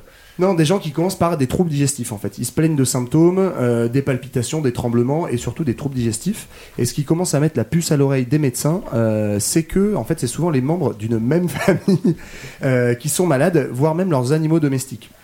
Du coup, on fait des petites Mystère, corrélations. mystère. Mystère, vous avez vu, on est sur une vraie enquête policière. Et donc, on penche a priori pour un phénomène d'intoxication massif, euh, puisque, j'ai bien dit massif, Oui, oui, oui, voilà, je on te a salue, je environ- salue. je on a salue. environ 100 malades qui se pointent comme ça euh, en, en quelques jours. Et euh, la police commence à investiguer, je vous passe les détails, on se dit c'est peut-être les boîtes de conserve, on se dit c'est peut-être l'eau, et on se rend compte en fait que c'est le pain qui est le dénominateur commun de tous ces malades. Le panneau, si tu veux dire. Le panneau, c'est Voilà, exactement. absolument. Donc vous commencez à voir où je vais en, euh, où je vais en venir sans doute avec l'histoire de l'ergot de seigle. Et trois jours après euh, ce début de l'affaire, donc premier mort, euh, la panique commence. On, on identifie à peu- a priori d'où vient le pain. On commence à fermer la boulangerie suspecte. On arrête le boulanger. On arrête un deuxième boulanger, le meunier. Donc les gens ne bouffent plus de pain. Ils achètent des, bist- des biscottes. euh, voilà, donc bon courage pour bouffer des biscottes pendant, pendant un tripes. mois. Et la brioche. Euh, et, Vas-y, mon euh, Marc-Antoine. et voilà. Et donc trois jours après, la fameuse nuit d'épouvante, la panique, euh, les 300 personnes. En fait, les médecins du coup font l'hypothèse de la résurgence d'un mal, d'une maladie médiévale qu'on appelait le mal des ardents ou le feu de Saint-Antoine et qui est en fait rien d'autre que l'ergotisme. Donc pour ceux qui ne connaissent pas l'ergotisme, C'est comme ça qu'on crée des sorcières, non eh ben il y a un lien avec les sorcières. Ça joue. hein, mais exactement. Donc c'est ce fameux champignon, je disais tout à l'heure, l'ergot de seigle, qui est issu de la farine de seigle. Donc euh, la justice est très contente de cette hypothèse médicale et elle finit par arrêter le meunier, le boulanger et on Meunier en parle. dormait plus. pas. Oh, oh, oh, oh, c'est vraiment excellent. Je suis vraiment content que tu rigoles Quelle à cette blague. culture, Greg, c'est Euh, chouette. bonne référence merci, du merci, flash. merci, merci. Elle, Allez, elle salut, était c'est tout. géniale. Ouais, ouais, je sais. Voilà, le fait est que ça passionne encore toujours des gens, déjà moi, premièrement, et je pense pas beaucoup d'auditeurs. Non, si, visiblement, moi mais- j'adore. j'adore. Ce qui, ce qui est très marrant, c'est qu'au moment où t'as mentionné le nom, personne n'a réagi, mais quand t'as commencé à raconter l'histoire, tout le monde a fait Ah oui Ah On a tous entendu cette histoire, Ouais, mais on sait pas où, ni quand, ni comment. À faire son Euh, Bah, Ouais. Mais oui, c'est ce que j'allais dire. Je crois Ouais. qu'il y a eu un excellent Non, je vois épisode pas d'Affaires Financières sur Twitter de Fabrice Drouel Bon, bah. qui était vachement bien là-dessus et euh, je recommande à tout le monde de l'écouter parce Ouais, que mais- c'était super. Jamais entendu Fabrice parler Drouel de cet a épisode. pompé sur, a pompé sur Johan. C'est je te ça que rappelle. je voulais vous dire. Euh, trois jours Non, non, après mais le on début cherche de pas à l'affaire, savoir qui a on va sur Saint-Esprit. Oh, il le fait bien. Ouais, mais normalement, il faut ripper sur des mots aussi, ce qui arrive pas C'est mal sur des mots. c'est toi en fait, Fabrice Drouel. Parce que si tu regardes, il a des dents hyper chelou, Fabrice Douane, mais, Mais c'est la je trouve aussi, On Hicham le me dit salue, que on non. le salue Ah, d'ailleurs. J'aimerais reprendre le fil digression. de cette histoire. Pardon. Donc bref, le, le fait est qu'aujourd'hui, en fait, il y a eu cette hypothèse, mais on n'a toujours pas trouvé la cause parce que normalement, en fait, l'ergot, ça ne revient pas comme ça du jour au lendemain. C'est une maladie qui avait vraiment disparu, et donc on n'a jamais compris l'origine de cette épidémie. Et il y a quand même un C'est journaliste. les Américains, putain. Ben justement, il y a un journaliste américain il y a quelques années euh, qui lui, euh, bon, un mec, je- je pense un peu allumé, mais en fait a profité d'une ouverture des archives de la CIA. Et en fait, on était dans une époque où la CIA faisait effectivement des tests euh, à l'arme chimique et a utilisé le LSD. Je m'en parlais tout à l'heure. Et donc, Ah oui, selon j'adore lui, cette en histoire fait, aussi. la CIA aurait fait un test grandeur nature sur Pont Saint-Esprit. Donc, Sur va des savoir Français, quoi, pourquoi les c'est nous mecs- qui les prenons, quoi. tu Déjà, les vois. Français, puis genre, tu t'imagines ou pas les mecs euh, coincés genre dans le Pentagone Putain, j'ai une idée, je pense qu'on va attaquer Pont Saint-Esprit. Non mais les gars. c'est même pas mais c'est ça genre ouais non on va peut-être pas le faire chez nous et on pourrait peut-être prendre un bled tu sais en Europe là où ils sont déjà des glingos euh, et tout ouais personne va remarquer ok on va balancer du LSD devant tout le monde bah mais ouais bah oui tout le monde devient des glingos c'était prévu voilà Voilà, et donc la théorie de ce type, ce serait qu'on aurait aspergé la ville au, au, euh, au LSD. Évidemment, euh, c'est à peu près le seul à le penser, hein, mais euh, voilà. Mais- mais en fait c'est pas possible je suis désolé je, je- je Vas-y, t'avoue, vas-y. mais Moi, en je fait, lève c'est pas- la main et pas toi, mais euh, c'est pas C'est grave. ça. Vas-y. Greg, on est poli ici en fait, c'est pas comme à Culture mais 2000. c'est- oui pardon Hicham, alors, on écoute Non, non, ta vas-y, question. vas-y, Greg, je Non. t'en prie. bah, en fait c'est pas possible d'a- c'est parce que si t'asperges tout le monde prend en fait t- t'as pas de y a pas de résistance au LSD c'est pas genre Non, ça, mais- ça attaque une personne et, Et pas c'est une autre surtout qu'en fait, la molécule, elle, euh, elle, se ré- elle se perd trop vite dans l'air, donc en c'est fait, pas juste 300 Mais, ils- personnes mais par contre, ils ont vraiment testé. hein, la, la CIA, ils ont testé le LSD par aérosol et ils ont parce qu'en fait, euh, avant d'inventer l'agent orange, etc. Là, je spoil mon, je m'auto spoil en fait. mais c'est pas grave. Ouais, mais vu que ça va Ils ont durer voulu- 45 minutes Ils ont voulu faire de l'attaque chimique et ça marche pas en fait. Ça marche Mais, euh, mais c'est pas. Enfin, il y a une théorie qui dit que c'est la CIA qui a inventé la LSD. pas. Alors, ben, non c'est le je docteur te Albert remercie. Hoffman je te Cette re-spoil, transition en fait. est parfaite. Non, non, c'est parfait, c'est parfait. Euh, alors justement, je- T'es à 10 minutes. Elias, il fait des signes, il dit t'es à 10 minutes. Merci Et là, t'as et là, t'as fait. non et mais là- ça va, j'ai fait une demi-page, il m'en reste 25. Alors, je tou- j'ouvre mon grimoire. Et Yas, Je range- finis mon range cette introduction. arbalète. Ok, bon bah, je vais pas vous refaire l'histoire de l'ergotisme. du coup. Alors, C'est con, parce que j'avais Alors, les boulangers.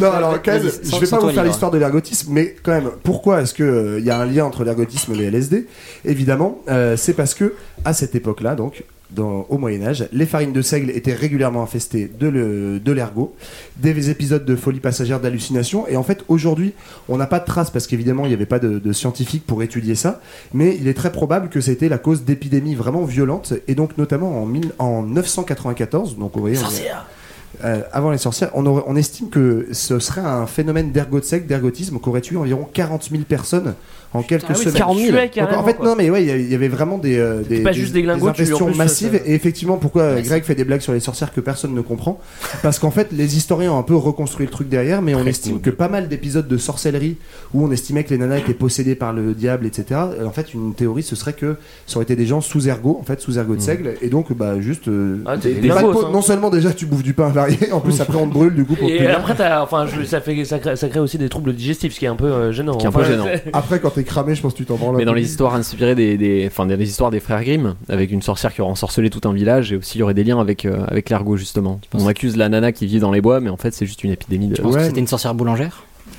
Bah potentiellement après. Ou juste une grosse geek de biochimie et personne, personne ne reconnaissait D'ailleurs ça, le, la le- cherche à le l'époque. terme geek était très répandu d'ailleurs à cette époque. C'est ça, Ah oui. c'est ça. Ouais. Alors effectivement, donc ça n'a pas été inventé par la, par la CIA, mais en fait par les laboratoires sans dose, donc par les Suisses. hein. Du coup, les- la, la Suisse sert à quelque chose. et Est-ce que c'est notamment en à 54 Non, alors première, euh, première iso- enfin la première fois on isole. Monsieur la- Hoffman. le- Je on te arrive à spoil. isoler le principe actif donc de l'ergot de sexe en 1938. Donc euh, vous voyez, on est dans une petite époque Suisse, Allemagne, 38. Vous voyez mes doigts comme ils bougent. Bon, on commence à arriver vers des trucs assez marrants parce que les nazis sont pas très loin. On appelle ça la balade dans les bois chez nous. Ouais. Ah, je- Mais alors à l'époque, en fait, on cherche pas du tout à, à- On, on ne comprend pas en fait les propriétés du LSD et en fait, on cherche plutôt un analeptique, c'est-à-dire en fait un produit qui va stimuler euh, l'organisme à usage thérapeutique. Euh, le plus connu en fait des, des analeptiques, c'est euh, les amphétamines, d'accord Donc c'est un truc qui te speed un petit peu et on ignore totalement quand on découvre, quand on isole cette molécule, qu'elle a des propriétés hallucinatoires. Enfin, l'amphétamine, ça te speed un petit peu, mais c'est aussi ce qui a permis à, au- au- à- à l'Allemagne d'Hitler euh, de, de, de, de faire une attaque blitzkrieg, Le encore turbo une fois, Blitzkrieg. Bah oui. sur, euh, sur, sur Ah, la donc ils France. étaient euh, deux. 38, Suisse, Allemagne. tu Ça revois mes s'appelle le doigts. pervitine. Le pervitine, et tout le monde, appa- apparemment, euh, chez les nazis, tout le monde tournait au pervitine, Hitler, Hitler même. de faire des Et- bonnes soirées. Et, euh, et c'est pour ça que bah, il dormait pas pendant 48 heures. Oui, ça te après- permet d'attaquer. Bon, Apprendre après, ça non, sur l'Allemagne, mais euh, a a priori la, la plupart des armées du monde sont euh, Sous maxi permitine. droguées, mais bon ça Ouais, c'est- non, c'est mais autre c'est- chose. c'est- Chacun pense son que oui. joute. ouais. Et en fait c'est par hasard, donc 5 ans plus tard, parce qu'en gros on fait ces recherches là, on cherche un speedant, on, on trouve le LSD, ça marche pas trop, donc on abandonne un peu, et en fait par hasard, un des médecins du labo Sandoz qui s'appelle Hoffman, en fait s'auto-administre mais accidentellement euh, ce LSD, et en fait là il rentre chez lui complètement halluciné, donc il y a une légende urbaine comme quoi il serait rentré en vélo et que là genre le mec il, il voit tout se déformer, il panique complet, il boit du lait chez lui parce qu'il croit qu'il est intoxiqué et qu'il va crever. Euh, et donc là, en fait, il découvre les effets psychotropes, vraiment, et c'est la première fois, du coup, en 43, qu'on découvre euh, à- à ce, que, ce que peut donner le LSD. LSD quoi, en termes de sensations. Et donc c'est à partir de ce moment-là que ça va être un gros boom. Et dans les années 40-50, on va faire tout un tas de recherches médicales, mais cette fois sur des applications psychiatriques euh, où euh, c'est ce Marche qu'on disait bien, tout à hein, l'heure. souvent. Ouais. Non, non, mais c'était C'est vraiment comme la douche hein. ça, d'eau glacée, c'était hein. ouais. vraiment ça l'enjeu, donc de- d'en administrer à tes patients, euh, avec l'idée en fait à la fois que ça pouvait être un traitement psy apaisant pour des cas un petit peu un petit peu récalcitrants quoi. On, on en connaît quelques uns, on ne les citera pas. Et euh, mais aussi comme facilitateur de l'introspection. Donc à toute l'époque Ah bah ça, je veux justement bien de la croire, hein. psychanalytique euh, où euh, on n'est pas dans le dans le traitement médicamenteux, mais en fait on donne ça à des patients parce qu'on s'est rendu compte que quand tu es sous trip de LSD, en fait tu peux avoir des, euh, des espèces de cristallisation de souvenirs enfouis dans ton inconscient et euh, que, que tu ressors sous LSD et donc euh, les, les psys vont l'utiliser pour euh, l'analyse psychiatrique. Mais c'est dommage que Freud, est- euh, Freud était mort à, à cette époque-là. Mais, Ah mais il aurait kiffé ça. Et, euh, je pense que déjà qu'il s'envoyait de la coke, peut-être que si c'était envoyé du LSD, on aurait eu des trucs euh, pff, bien plus bien pire que ce qu'on a eu. Il aurait avec- pas écrit Totem et Tabou, mais Totem et Tabou et Gros Trip. Mais est-ce que à cette époque-là, on a conscience euh, de, la dé- de la dépendance que les gens peuvent créer Non, au juste LSD ou Parce pas qu'il y du a tout pas. Non, mais je crois pas qu'il y ait de dépendance. Non, le LSD ne Y a- crée pas de Il dépendance. n'y a hein. pas de, de dépendance Alors, il y a de la- Alors, en il y a fait, pas il y de a- Il dépendance. n'y a pas de dépendance physique, Physique, ouais, mais en c'est fait, ça. euh, il y a p- pratiquement aucune drogue. Tu deviens euh, dingo sans avant. dépendance. Non, mais en fait, la dépendance, elle est, elle est psychique, elle est, tu vois, elle est dans ta tête, mais Oui, effectivement, enfin, t'as, non, mais euh, t'as très peu de dépendance physique, euh, beaucoup moins qu'avec, euh, qu'avec plein d'autres drogues. C'est pas Ah, comme l'héroïne ouais. ou le crack ou. D'accord, la Ou ok. même Ah, la je- cigarette et l'alcool, en fait. Non, mais Ah, en je termes pensais de que le physique, LSD, il y avait Donc de la ça, c'est- dépendance aussi. Enfin, moi, j'en Ça, ai c'est un jamais pris, conseil mais de comme Johan. disait ma copine marocaine, euh, t'en prends, le lendemain, tu te sens bien, c'est assez étonnant. Ça, c'est un conseil de Yann. Vaut, vaut mieux prendre un, un bon vieux trip que fumer une clope, quoi. tu vois. C'est ça, en fait, que t'es en train de nous dire, quoi. C'est ça. Jette-moi ça et prends un buvard, putain. C'est ça. Pose ce pinard dégueulasse. donc, euh, donc voilà. Et en fait, ça va. euh, du coup, il va y avoir un gros boom de la recherche sur les LSD, énorme espoir, euh, oui, qui va aller en fait bien au-delà de la stricte application médicale. C'est évidemment à cette époque-là, du coup, que va commencer à fuiter la naissance du LSD comme drogue et euh, que en fait vont naître des expériences complètement dingues en dehors des procédures médicales classiques. Et je vais y venir, c'est là que le, le- le C- la CIA euh, rentre en jeu. Mais avant de faire mon petit point sur la CIA, un petit aparté sur les effets, parce que c'est quand même assez cool. Donc, Ah, Comment alors, ça tu vois, Tu vois, tu te vends toi-même. Comment ça, Tu c'est l'as- cool, t'en as en déjà gros. pris. Comme, hein. paraît le, que c'est- comme le dit ta copine marocaine. Raconte-nous ce qu'elle t'a raconté. Il paraît que c'est assez cool, mais en gros, euh, les effets interviennent entre 30 et 90 minutes après l'ingestion. Ça dure quand même 5 à 10 heures, donc t'as t'as le temps d'avoir un gros trip. Ah ouais, t'as le temps de kiffer ou pas du tout. hein. 5 Ouais, ouais, à 10 t'as- heures ouais, ouais, mais ça C'est dure- énorme Bah, tu restes keblo hyper longtemps. J'ai un pote qui m'a dit que c'était le pire. C'est que quand tu prends ce genre de, de drogue, ça met tellement de temps à monter que tu dis bon bah La ça fait vache, rien. c'est Et au chaud. moment où tu t'y attends le moins, là, Ouais, mais tu Comment- perds aussi, tu comment perds ça, aussi ça la met- notion du temps, non Ouais. absolument. Ça met du temps à monter, Bah, alors, c'est-à-dire ouais, que mais en l'effet gros, n'est pas bizarre. immédiat. Enfin, ça, ouais, ça met ça met beaucoup de beaucoup de temps en fait. à- Genre, euh, à- t'as genre à- 2-3 heures d'incubation et ensuite. En fait, ça monte par euh, palier. Ouais. En fait, donc c'est- non, la- la- ça, ça commence à arriver entre 30 et 90 minutes. Et après, ça monte plus ou moins par palier. Après, voilà, ça D'accord, dépend ok. des gens. Donc voilà, troubles de la perception, rêves, transmystiques, etc. T'as des hallucinations. Certains n'ont pas d'allume, mais juste des petites illusions. Euh, le, juste le seul truc assez marrant, c'est les sensations de synesthésie. Alors qu'est-ce que ça veut dire Ça, c'est quand même assez énorme. Il y a des gens qui ont témoigné, en fait, voir des sons et entendre des couleurs. Moi, franchement, j'ai jamais fait ça. Ah oui. Je kifferais voir un son et entendre Mais une Moi couleur. en j'adorerais, fait. mais Donc, ça, euh, ça, ça mais il m'attire faut à mort. demander à- J'ai beaucoup trop peur de devenir des On glingos en parce qu'il parle, euh, y a aussi beaucoup d'histoires de, de gens qui deviennent sont des restés glingos. keblo, et, ouais. euh, Il y en a des- il y en a des. Ouais, ouais, C'est non, mais pour vrai. pas donner trop envie non plus, effectivement, il y a- ça peut dériver en bad trip très vite, des crises psychotiques, des sentiments dépressifs, et en fait, des gens qui, dès la première prise, deviennent en fait, dingos. ça, ça cristallise, tu vois, des gens qui peuvent avoir des, des problèmes de bipolarité ou des choses comme ça. T'as des gens qui sont restés, en fait, euh, keblo dès la première prise. Sans mais le- pardon. Comment c'est possible Je trouve ça complètement dingue. Enfin, comment tu peux rester keblo en fait Bah, je pense que Parce ton que la cerveau. drogue, la ton drogue, Parce au qu'en bout d'un fait, ça moment, elle parle de libère, ton ça sang. libère des trucs. C'est un euh, trauma. Ouais. T'as En un fait, c'est trauma une, c'est une, euh, psychologique. c'est- c'est une libération euh, chimique et c'est pour ça qu'il y a des gens qui vont euh, avoir arrêté en gros leur euh, soirée, leur petite expérience et un ou deux jours après, au moment où ils sont en train de conduire, bam, il y a une espèce de rechute Flashback. immédiate, hein, Ah une bon libération chimique qui peut se passer et créer D'accord, des ok. problèmes. ouais. Bah, en, Ok. en gros, si t'as la synesthésie, t'as les sens qui se mélangent, donc t'as des connexions qui se font alors qu'elles se font pas d'habitude. Et s'il y a un pont qui a été créé, pff, il peut être réactivé. et, euh, Pour D'accord, information, ok. c'est la raison pour. 10 Bah, ans pour. après aussi, un flashback. Ouais, hein. ça peut. Ah bon Ouais. Ouais. En fait, t'as C'est des mecs qui ont ultra pris du flippant. LSD, en fait, et d'un seul C'est coup, genre, super euh, flippant, t'as en t'as fait. une, ouais, t'as une remontée qui peut t'arriver ouais, Ah. c'est pour des ça que années ou c'est des c'est mois. pour ça que c'est très dangereux euh, co- comme, drogue. Juste pour Ouais, information, la après, raison pour laquelle bon. on met euh, on met des masques ou des trucs comme ça aussi quand on quand on travaille beaucoup avec de la peinture, avec de l'alcool, des choses comme ça, Ouais. c'est parce que les vapeurs d'alcool ça peut créer aussi ce- cette synesthésie en fait, où tu vas ressentir des sons euh, de manière physique. Ça, c'est pas mal parce que ça C'est coûte moins cher que hallucinant. le LSD, je pense. Ouais. Enfin, Ouais. quoique, après, vous verrez, mais il y avait des buvards qui se vendaient à 2 dollars dans les campus américains, et ça, franchement, ça devait Ah oui, être ça pas mal. doit- ça doit- ouais, bah, ça ça fait bouger une société. Alors, je hein. regarde euh, nos, dingue. nos, un- Allez nos- sur ma page Etsy. nos autres. Est-ce que en vrai, là, faut que je m'arrête ou pas Parce que je peux parler pendant 3 heures. Ok, donc il me reste 25 minutes. On vous a pas dit, c'est un épisode spécial sur deux jours en fait. non, non, mais je vais accélérer un petit peu. Juste, j'en arrive donc du coup aux expériences de la CIA. En fait, la CIA apprend qu'il y a ces recherches psy. Pourquoi ça l'intéresse En fait, on est dans un contexte de guerre froide, donc après la Seconde Guerre mondiale. Et la CIA mène des, mais comme tous les services secrets à l'époque, tout un tas de programmes de recherche sur le contrôle mental. Le plus connu, en fait, c'est le AM MK Ultra. Pour ceux qui euh, suivent un peu les trucs chelous de la CIA, en fait, on a Mhm. ouvert des archives dans les années 70. Pour ceux on qui a suivent découvert pas, il y a ce Stranger programme. Things qui parle de ça. Ah ouais, je, ouais, Voilà. je ne savais pas, mais du coup, je vais peut-être me mettre à regarder la première série de ma vie. Et, euh, et en fait, voilà, c'est un programme qui est complètement dingo. Ils ont fait des trucs euh, totalement illégaux, évidemment. Euh, et donc, le, en fait, le, le, la- le rêve de la CIA, c'est en fait d'obtenir un sérum de vérité. Donc, il Ce faut qui est pas savoir, bête, hein. à la fin de la Seconde Guerre mondiale, qu'est-ce qu'on va faire à la CIA, mais en fait en France, tous les pays euh, alliés Eh ben, on va à la chasse aux savants nazis, Euh, parce qu'évidemment, les savants nazis s'en- ils s'en euh, s'en sont donnés à cœur joie en termes d'expérience humaine, notamment autour de la mescaline pendant la Seconde Guerre mondiale, Qui est- Le- Et comme Jean-Paul Sartre, hein, mais qui le faisait. euh, qui était sous mescaline. Oui, il en prenait. Ça, euh, c'est pour ça ces, ces yeux chelous là. Non, c'est pour ça qu'il a- il disait- il disait qu'il avait un crabe sur le. et, euh, il- apparemment, il a vécu avec un crabe euh, pendant un an sur l'épaule, euh, Sérieux Ah, Jean-Paul Sartre. il est- Donc, Encore Encore une- il est parti. Encore une petite information, le crabe c'est une, al- une association qui est redondante chez beaucoup de personnes Ah, c'est vrai sur les Ah drogues ouais psychotropes. Ouais, Ah, je savais pas ça. Le crabe aux pinces d'or, Tintin peut-être. hein. un lien. exactement. Mais voilà, en tout cas, on en rigole, mais c'est quand même un truc de fou. Moi, quand j'ai découvert ce truc-là, le plus connu des savants nazis qui est euh, infiltré aux États-Unis, c'est von Braun. C'est celui en fait qui faisait les missiles, qui faisait construire les missiles V2 par des déportés. Mm. Et en fait, bah, c'est juste un des gros pontes de la NASA pendant des années après aux États-Unis. Et en fait, en faisant une petite recherche, j'ai découvert qu'il y a 1500 chercheurs allemands en fait qui ont été euh, exfiltrés par les États-Unis. Donc 1500 chercheurs nazis. hein, de- Énorme. C'était C'est le, énorme, ouais. le plus gros trésor de guerre des Américains. Ouais, c'est c'était ça. les- mais les après, chercheurs nazis. hein. apparemment, euh, tous les autres pays ont fait la même chose, mais bon, c'est les USA qui ont, qui ont raflé la mise et ils se sont installés dans des bases secrètes pour faire des recherches sur les drogues, les armes chimiques, etc. Et donc, la CIA va euh, mettre le paquet sur le LSD. Euh, je vous donne juste deux trois petits exemples, mais euh, euh, voilà, on va tester sur les propres agents de, de la CIA. Euh, et donc, le, comment est-ce qu'on découvre ce sérum de vérité On teste sur un agent. Donc, en gros, on lui dit un secret très important et on lui fait prendre, on lui fait, J'imagine la situation. Bon, tu le dis pas, hein.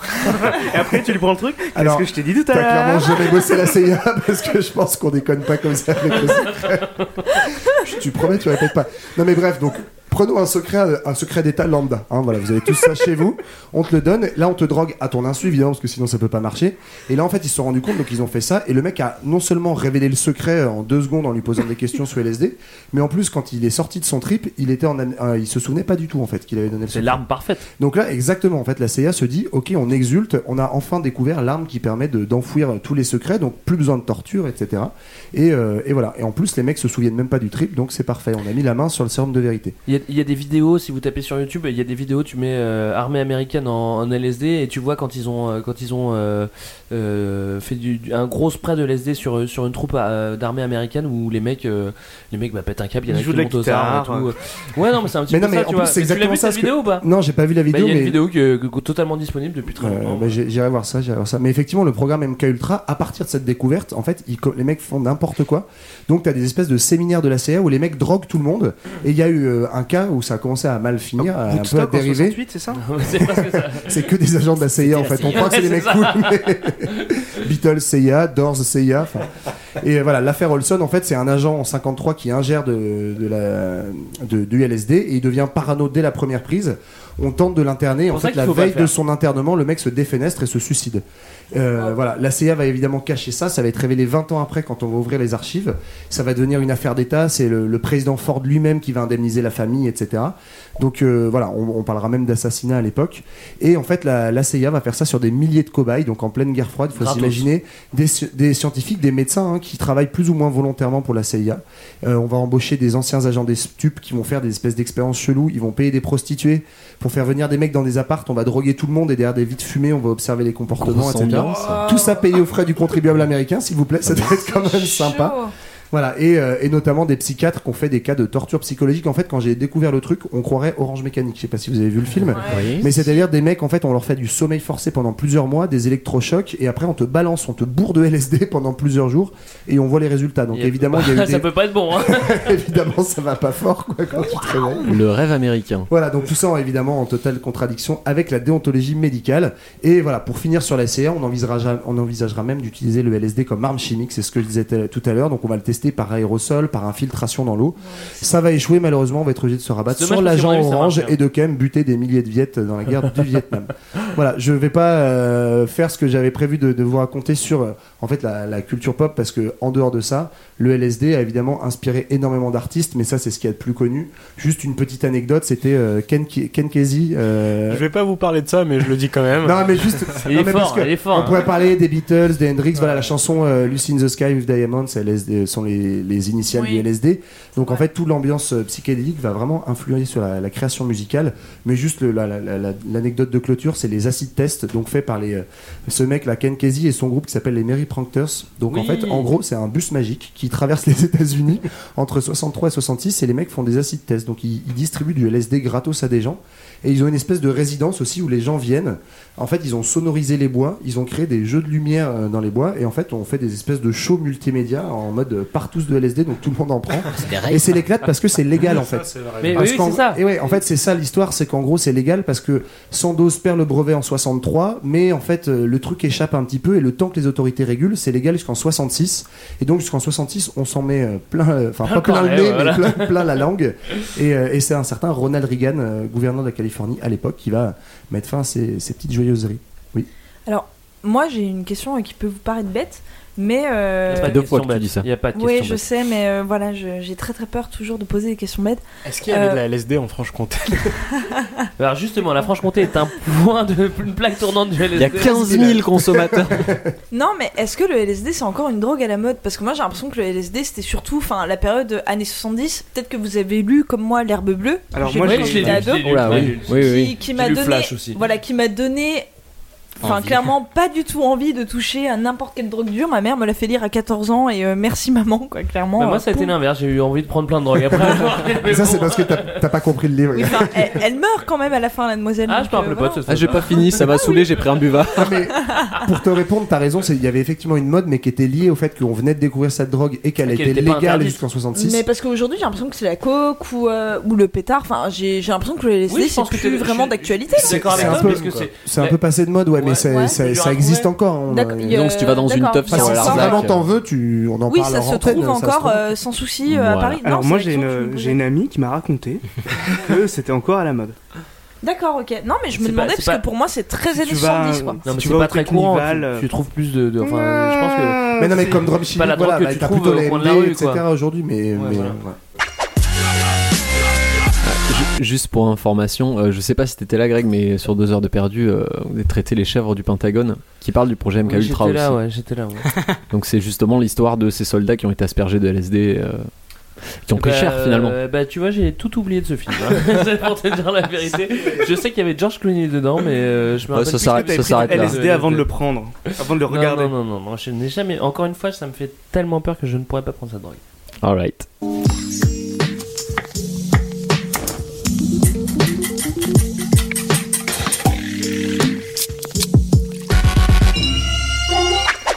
Bon, je vais faire un truc plus court. Hein. Tu manques, tu manques Euh, d'inspiration. Nislap, on a eu pour combien de ton temps On a plaisir. chronométré ou pas Parce difficile, hein, que on me juge en tant qu'invité. mais- Mais on était deux. C'est vrai. Non, mais c'est pardonné. Euh, moi, je vais vous faire un Ah. Pardon, petit quiz, pardon, euh, un petit quiz de bouffe, hein, histoire de faire euh, un petit break. Sachant que euh, Karim va aussi vous parler de bouffe, du coup, on se chevauche un peu. Je vais enlever l'une des questions de mon quiz qui était euh, qui traitait du sujet de Karim On justement. fait, on fait deux équipes, on fait une équipe culture 2000, une, Alors, équipe, une équipe c'est- pardon maman c'est pas vraiment la peine. Eh, Challenge, challenge C'est pas vraiment la peine, ça va être assez court hein, finalement. Ah, dommage. Quand je dis que c'est Moi, court, c'est j'adore les court. challenges. C'est pas grave, on est chaud. Ah, qui a inventé le Rome style Non, la- en fait, le, le principe est assez simple. Je vais vous parler d'un d'un mets, d'un ingrédient, et euh, vous allez me dire d'où ça vient. Allez, Banco. Ok. D'où ça vient, c'est-à-dire de, de quel Hicham, pays j'ai confiance en De toi. quel pays, euh, quelle est son origine, d'où T'as ça combien sort. euh, de questions Ok. Très peu, finalement, euh, on est sur 7. 7, on peut faire une battle, hein. franchement, moi je suis chaud, je suis, je suis compète et tout Allez, là. allez, une Allez, ré- vas-y, une je te réponse par prends, mon équipe. gars. Paquet. Alright, donc on va commencer par le hamburger. D'Allemagne. De Hambourg. Allemagne. Boum, Hambourg. culture 2000. Moi je dis Bah, Allemagne c'est- aussi. C'est hambourgeois, ça veut dire, et donc ça vient de. Ça vient de. Ça vient Un d'Allemagne. point pour ces 2000. Bam. Un point, c'est 2000, je note. C'est 2000, un point. Et ça date de quand Ouais, c'est, 54. euh, C'est 2000, deux points, note. 54. Moi je dirais Non, Anne- 19ème. Année 30, année 30. Milieu 19ème. Oh, Bien allez. joué. Ouais, on a Camille, Bah, mon gars. 50 54, attends, Ouais, euh, il a dit 1854, on est d'accord. enfin, il a Mais, jamais dit euh, 1954, hein. Mais, mais des starfous là, ça, ça Allez. ira très bien. Elle les met un partout. Allez, deux points pour nous. Alors on va faire moins simple. Est-ce que vous savez, mais du coup je ne vous sous-estime pas, d'où vient le ketchup Euh, Ah, ah, c'est pas le Mexique Alors je pars du principe que Hicham n'a pas lu ce qu'il y avait sur mon écran depuis Non, mais les je deux sais heures. pas, moi. Ok, culture 2000. Ah. Du Chili. Eh bien non. Ah merde, Ah, moi je je sais sais pas hein. pourquoi j'ai dit ça. Je suis sur Amérique du Sud aussi, mais c'est pas Mexique ou. euh, L'Allem- L'Allemagne aussi. Non plus. Où est-ce qu'il y a des tomates Espagne. euh, Non plus. L'Algérie Non plus. La Franche- la Franche-Comté Stop, Picham, arrête. J'ai plus beaucoup de non plus là. Venezuela. Ah, Arabie Ça vient pas de Saoudite. Provence par hasard Ça ne vient pas de Un province. indice, un indice. Europe Euh, un indice. C'est un Chez pays. vous. Oh. Le continent, s'il te plaît. Ça se passe sur la partie est de la planète. Bah, ça dépend où on se trouve. Si on est là où on Shanghai est, là où Les est Philippines. tu vois ton planisphère de l'école. Ah oui, c'est les Philippines. La Chine. La Russie. Non, mais ça va aller Taïwan. vite, hein. tous les pays à l'est de la France, on a pas beaucoup. L'Australie. Merci pour le mimétisme. Euh, non. Le Timor oriental. Oh, Bon, on va arrêter, non La Russie. L'Autriche. Non, ça vient de Chine. Mais on l'a J'ai dit dit Shanghai, j'ai dit Non, Shanghai. vas-y, on a dit. Shanghai, c'est pas J'ai la dit Chine. Shan- C'est pas la Chine. Bah, Monsieur c'est l'arbitre. la Chine. 2, 3, J'ai rien 0. Ouais, mais là, je peux Si, refaire. c'est un, deux, un, trois, c'est zéro. un point. Culture Je l'avais pas Ça vient entendu. d'une petite bourgade à côté de Shanghai. Alors, ça vient de la province de Fujian et en fait, ça vient de- du nom euh, Ketiap. Ouais. Ah, Bah ouais. Un Sérieux ketchup. Et tout le monde sait ce que c'est. Aïe, aïe. Une À la petite base, en fait, Michel euh, ça- Labi qui s'est c'était- glissée. Est-ce que vous voyez tout ce que c'est que le nyokmam Ouais, Bien sûr. c'est Oui. dégueulasse. Bah, ça y ressemble beaucoup au ketchup à la base. Le, le ketchup, faux. c'est un espèce, une espèce de variation du gnocchmam qui ensuite la a été oyster euh, sauce. à, à voyager en fait, à, à voyager notamment aux États-Unis. Et aux États-Unis, on y a ajouté euh, de la tomate, etc. Et il y a un mec qui s'appelait Monsieur Heinz qui a rajouté du sucre dedans. Un Ah bah oui, nom- là, il avec en a un nom rajouté chinois un- euh, comme ça, monsieur Heinz, il peut te dire que. Mais, ah euh, non, putain, Heinz, il était aux US. mais Noknam, c'est pas jaune Pardon. Enfin, C'est pas jaune couleur. euh, le sauce gnocchmam, même. c'est Non, c'est translucide, marron. Poisson, le- marron. euh, Non, c'est marron, une sauce c'est de comme la poisson. sauce soja en Sauce fait. mais même, c'est- C'est comme la Mais sauce avec du soja, poisson. sauf que ça pue, c'est Sauf que dégueulasse. ça pue et Ah, c'est à base de c'est- poisson ok. pourri, ouais. Et je vois pas le rapport Là- avec le ketchup. Eh ben, à la base, ça l'était, mais ça, D'accord, Ah, ça a ok. On bougé, en évidemment. est à combien au niveau des puntos là 3 euros, je crois. Euh, je sais Ouais, pas, vous êtes sur 3-0. votre bail de comptage de points, moi j'ai pas suivi. Et on a Démerdez-vous. 3 puntos. Je pense Finalement. qu'on a- Non, je pense qu'on a deux. 2, il y a 2, il y Il y a hein, a 2. deux- il y a 2-0. 2, 1. Ok, j'en mets un, j'en mets un, mais c'est parce que c'est toi. Alors, celui-là, j'espère qu'il y a quelqu'un qui a la réponse. Le kebab. Turquie. Turquie Ah putain, c'est Grèce. Grèce, ouais. Non, les Parisiens, on va dire, c'est grec. Les Balkans. Ça vient de Berlin. Mais non Oui, mais importé Ça par vient- les non, Turcs. non, Oui, mais oui, ouais, c'est ça, vient il y a- d'Empire c'est parce qu'il y a ottoman, la moitié ça des vient Berlinois d'Empire sont ottoman, turcs. C'est Guillaume II, ça, après ça va. ça Est-ce qu'on va- ça va- on parle, du- on parle du c'est- sandwich, on est d'accord Le sandwich Mhm. kebab Qu'est-ce qui vient foutre là-dedans Guillaume Parce que la viande de kebab, Bah, évidemment. Mais non, mais lié, c'est turc. euh, Mais oui, les mais sauf Turcs, que le l'Empire nom, le ottoman. nom kebab vient de la viande en fait. Kebab, c'est le nom de la viande d'agneau qu'on fait rôtir. euh, Pop Alors, ça se Note complique 3, un peu. hein, Greg. Ça se complique un peu. Le plus compliqué en fait dans le kebab, c'est le, c'est le nom. Parce qu'en France, on a tendance à appeler ça un grec ou un Non, non, kebab. pas en France, à Paris. Ah, À Paris. Les cons Ouais. qui ne traînent que, que dans le 6 appellent ça un grec. D'accord. au, au oh, quartier J'approuve. latin. Et bim, En Grèce, en Grèce, vous savez comment ça s'appelle Salakis. Un shawarma. Un sandwich Un gyros. Ah oui. Alors le shawarma, oui, ça existe, mais c'est dans le monde arabe en fait qu'on Oui. appelle ça le shawarma. Moi j'appelle ça le Aux shawarma. États-Unis, on appelle ça un shish kebab. Moi, je suis arabe, alors j'appelle ça le shawarma.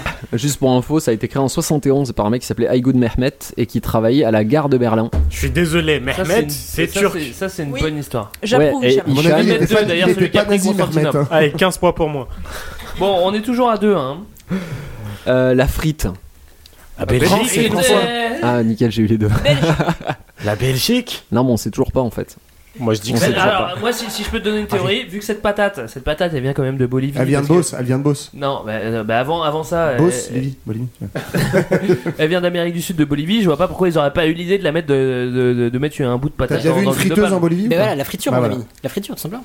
Alors, d'où vient la friture Ça, c'est une autre question. Moi, je pense que la frite vient de Bolivie. Voilà, Elle c'est vient de mon avis. Anvers, mais la friteuse vient de Anvers. La frite. Non, bah déjà, ça viendrait de Namur si ça vient de Belgique. Comment En fait, il y a- Je me porte en faux. Putain, un festival. Eh, tu le fais vachement bien. on a deux options. En fait, si ça vient, si ça vient de France, ça daterait de 1789 de la Révolution et ça s'appellerait à la base les pommes du Pont Neuf et on faisait ça sous les ponts pendant la Révolution. Tout vient de la révolution. Moi, ça me, je trouve pas ça très sexy comme histoire. Si. Euh, Moi, côté, je mets les points pour nous alors. Côté belge, ça viendrait de Namur et en fait c'est parce que euh, on faisait frire du poisson, tout simplement de la, de la petite, euh, de la petite friture. Sauf qu'en hiver les lacs étaient gelés et du coup on faisait frire des pommes de terre à la place, qu'on Bah, coupait à la base en forme de poisson. Et Ça, ça a ça, l'air tu cohérent. trouves ça sexy, ça Non, mais il a raison, ça se tient mieux. Non, ça a l'air cohérent. hein. J'ai J'aime une beaucoup attirance cette pour les- conception Mais de c'est- l'histoire c'est de pas je du garde. tout ce Moi qui je pars me d'un plaît. principe simple, plus l'histoire est compliquée, plus elle est vraie. Mais là, du coup, on est en, du coup, du coup, on est en quelle année euh, au moment le, le premier Euh, on Matrix- serait en 1680 pour la Belgique, Ouais, ok, alors là, je suis contre d'accord. 1789 pour la France. Non, franchement, ça semble, ça semble, ça semble correct, non Moi, moi, 1680. j'aime bien. tu vois, t'es pas Franchement, c'est longtemps. rapide. Ça veut dire qu'en 100 ans, la patate, elle a fait Bolivie-Namur. euh, Moi, je trouve ça le bon. Pour info, Moi, j'y c'est- crois. ça a encore été discuté l'an dernier à des grands salons euh, culinaires, mais on n'a toujours aurait pas été de génial, documentation hein. nécessaire en fait. Ouais, je mets- Imagine la, la discussion. Non, je ne suis pas d'accord avec ce que. Ouais, je, mets, je mets un point, pardon maman, on est à 2-2. Ah, habile. On dirait un camoulox. un point pour pardon maman. Allez, on enchaîne. Non, le- c'est gratos, Le mais parce poulet, que je vous aime bien. le poulet tikka masala. Bah, d'Inde Inde. Non. Non, peut-être Pakistan. Pakistan. Non plus. Euh, moi, je dirais Bangladesh. Af- Afrique de l'Est. Timor oriental. Non plus. Ça fait deux fois que tu nous parles du Timor, hein, t'as envie d'y aller. Hein. masala, masala. Je précise Ah, que Marseille. le tikka masala, hein, le poulet tikka masala, c'est très spécifique. Alors, ti- Ah, masala, ça veut dire mélange, tikka, ça veut dire euh, pas la poulet. question. Et donc, si c'est poulet mélange, où est-ce qu'on peut mélanger du poulet Johan, je te pose la question. Ah, dans un Euh, saladier. À Namur, Ah, Namur, ça vient de Namur. Voilà, allez, un point pour nous. On en revient au même point que le kebab, c'est pas parce que ça a été créé et nommé par un indien que cet indien était en Indien, Inde. Eh, Est-ce que c'est dans la Ok. région de l'Asie Non, la, ré- Argentin. la région de l'Asie. Bah oui, mais non, parce qu'il y a beaucoup de. Il y a pas d'Indien en d'Asie Argentine. différente. Est-ce que ça vient d'Amérique du Sud Non plus. De Namur Europe Ah Ça vient d'Angleterre en fait. C'était aux Ah, États-Unis. par on- on- contre. on se rapproche, on se Ça vient rapproche. d'Irlande ou d'Écosse. Écosse. Ça vient- C'est Suisse. Voilà, Non ça vient du Royaume-Uni, c'est. c'est- c'est Ça vient de évident. Londres. Ça vient de Londres. C'était un Pays de Galles. Indien qui s'est Tu l'as dit, tu l'as dit. J'ai- Écosse. bah, bah, je dis- Royaume-Uni. Irlande. Écosse. Écosse, du Nord. Irlande. Écosse, très Attends, bien. vos Voilà. votants. Tu vas me faire croire que le curry c'est écossais. Alors le Mais tikka masala, il n'y a pas de non. Ah, curry déjà. Enfin, il y a- Tout- tu te calmes. C'est du masala du coup. C'est du mélange. Non, en fait, le poulet tikka, ça vient d'Inde. Par contre, le tikka masala, ça vient euh, d'Écosse. C'est daté à peu près de 1960 et euh, ça viendrait de Glasgow. euh, où dans un restaurant où il y avait un cuisinier indien, euh, il préparait un poulet tikka et le Donc, client c'est trouvait ça indien. trop sec. Et ils auraient rajouté une sauce à base de yaourt en fait pour rendre ça moins sec et de tomates, etc. Et donc le poulet tikka masala, ça nous vient de Glasgow. Mais pourtant, si je dis pas de conneries, il y a plein de sauces au yaourt en Inde aussi. Ouais, et qui s'appelle toute masala aujourd'hui. hein. Ouais, Aujourd'hui, genre le mais, garam mais ça a masala. bougé Donc, dans les genre, deux c'est-à-dire sens. qu'avant les années 60, il n'y avait pas de sauce au, euh, au yaourt en Inde. Ça a bougé dans les deux sens. Par exemple, le sandwich kebab, c'était pas du tout populaire dans le monde arabe avant. Ça, Ça se- fait des ça s'est allers-retours, quoi. étendu en fait. Voilà. Mais ça nous vient de Glasgow. J'en suis navré. Je vois que ça te rend triste, mais euh, Non, non, non, non, mais je, je note, je Est-ce note. que- est-ce qu'on peut parler de l'influence du LSD dans les expériences culinaires Bah, mon surtout, avis, surtout euh, sur les Indiens dans les années 60 Bah, je sais qui pas si t'as reviennent déjà, en si Angleterre. t'as à mon déjà avis, il va y goûté en un avoir. space masala, mais c'est pas mal. alors là, je me Ah, C'est suis Mélanie qui m'a dit ça. je me suis challengé avec le nom la sauce Worcester. Alors ça s'écrit Worcestershire, Ah, alors Ah non, c'est- ça c'est se prononce complètement- ça se prononce Worcester, Bon, figure-toi. moi je dis pas comme ça. Bon, arrête, tu- J'ai tu- j'ai fait des recherches. Ah, Alors ça Royaume-Uni c'est aussi. complètement anglais. En fait, ils ont coupé le nom parce qu'ils en avaient marre de parce que le nom était trop long. Alors, c'est anglais donc Royaume-Uni, ouais. Ça a été ça provient vraiment de Ah, d'Angleterre hein, Ouais, ouais, à la base. Ouais, ouais, ouais. Moi, je dis moi, c'est- Inde, parce que c'est Greg, c'est une un piège, colonie je te tends un anglaise. piège. Ah Bra. Voilà, donc c'est point pour Elias. Ça fait ou trois partout, trois partout, Greg. Oula Il compte pour deux celui-là. Balle de match. En vrai, non. Quoi Alors, Parce que l'accent Pourquoi Ouais, j'avoue. on trouve les Mais non. deux. Parce en que fait- le chapeau. Ça date des alentours de 1835. Il y avait un gars qui s'appelait Lord Marcus Sandy et qui était gouverneur euh, dans, dans les coins de l'Inde. J'ai pas le détail, je crois que c'était le Bengale. Et, euh, et donc il est retourné euh, en Angleterre. Il habitait vers euh, Worcester et il avait ça dans sa cale. C'était une sauce de poisson qu'il aimait bien sur place et qu'il avait ramené. Il en avait ramené deux gros tonneaux. Et au moment d'arriver, et ça avait passé quand même pas mal de temps en mer. Ils ont ouvert le truc, ils ont fait ça daube, on va pas le bouffer. Ils l'ont Ah. oublié dans un coin. Et ils l'ont ressorti des mois plus tard. Et en fait, avec la fermentation, apparemment, ça avait pris une odeur un peu plus agréable. Comme le Et euh, donc ils ont consommé celle-là, puis ils ont essayé de la reconstituer sans le poisson du coup. Ça me fait penser à l'histoire pardon, de la, la APA, Vietnam- du la, Vietnam. bière- la- non mais la bière APA, je sais pas si vous Mhm. connaissez. euh, Non, euh, non, euh. Pale Ale. non, non, mais Euh, excuse-moi, il y a peut-être des gens qui ne boivent pas de bière. Non mais où c'est pareil, c'est une histoire de bière qui aurait déconné en- dans la fermentation dans le voyage entre l'Inde et l'Angleterre. Faites Bref, Mhm. Guinness. ça aurait fait- Absolument. Non, en fait, Non, la je- IPA. pour la pour la Non, non, IPA, c'est pour l'IPA, ouais. ils, ils ont mis beaucoup plus de houblon dedans pour que ça se conserve mieux. Ouais voilà, et, et sauf que ça, ça fait un truc chelou. Au final, c'est dégueulasse. Enfin, Non non non. euh, C'est la meilleure bière du monde. Par contre, t'as- mais t'as trouvé tout ça sur euh, sur euh, cuisinecoloniale.com absolument. J'ai demandé à mon grand-père qui était. Non, Tu sais qu'il est webmaster en fait. bon, j'en ai un petit dernier Balle de match. Ah, qui pas de mal, pas de est, mal. qui est Alors, mon on est chaud, préféré. on est chaud, on est chaud. On vous baise. Euh, Rien à foutre. Hicham, t'étais beaucoup trop proche de mon écran, je t'invite à ne pas répondre. Non, je te jure, J'ai j'ai rien. j'ai un petit, j'ai un petit doute. Je te jure, Euh, la, voilà. sa- la salade César. Nice. Italie. Rome. Euh, non, c'est euh, USA. Vous avez USA, toujours pas ouais. compris que c'était pas le truc obvious en USA, fait. USA, USA, USA, Suisse. USA. Non. Euh, Australie, non, Turkménistan. Nouvelle-Zélande, non, Timor oriental. La Suisse, la mer Noire. non, c'est la mer Noire. En Chine Roumanie. non plus. Ok putain, ça venait de Roumanie, mais je me France. cassais direct. Toujours pas. Espagne Afrique. Espagne Hein France est mort. Hollande, attendez. Hollande, Hollande. Belgique. Ah, merde. Norvège. Concentre-nous, on va réfléchir, Mais on va donne- trouver un donne-nous gars. un indice. César, César le chien, Ikea. César. Ça se passe du côté ouest de la planète. Ok. Quand on est- États-Unis, Mexique, Mexique. Mexique. Yes. Ah. Et c'est qui qui gagne C'est Bravo. culture de Viking, et voilà. Pourquoi Parce que les gens se disent César, c'est Jules César, mais il n'y avait pas qu'un seul César dans le monde. Il y avait aussi un cuistot qui s'appelait César Cardini, qui vivait à Tijuana. Oh. Alors, Ah. et euh, alors, le piège aussi, c'est que dans la, dans la sauce César, enfin dans la salade César, il y a du parmesan et de l'anchois. Donc tu vois, au bout d'un moment, c'est On quand est tu veux- d'accord. quand Au tu veux Mexique, fixer ouais, les- ça fait les bizarre, lieux, quand même. C'est compliqué. alors là, en fait, on remonte à 1924 et euh, c'était un jour de 4 juillet. Donc c'est que c'est. Qu'est-ce qui se passe le 4 juillet C'est l'indépendance des L'indépendance, États-Unis, ça n'a- mais ça n'a aucun lien La au fête nationale américaine où il y a beaucoup d'Américains qui vont faire la fête au Mexique parce que ça coûte moins cher. Et qu'on a le Et, droit de boire de euh, l'alcool avant 21 ans au Mexique. Typiquement. C'est pour ça qu'ils font le spring break là-bas. Exactement. Et du coup, le chef César s'est retrouvé un peu en rate d'ingrédients, donc il a bricolé une salade avec ce qu'il pouvait, et, euh, et les gens ont kiffé, donc il a appelé ça euh, la salade César de son propre nom. Allez, Avec Chipotle, Bah, Ah, il y a quand même des Chapeau, choses hein, les dans, mecs. la- Mégalo. dans la salade César. Quoi. La classe. Du coup, c'est quoi le score C'est Culture 2000, euh, Culture 2000 qui gagne. Personne n'a compté. Bravo Culture 2000.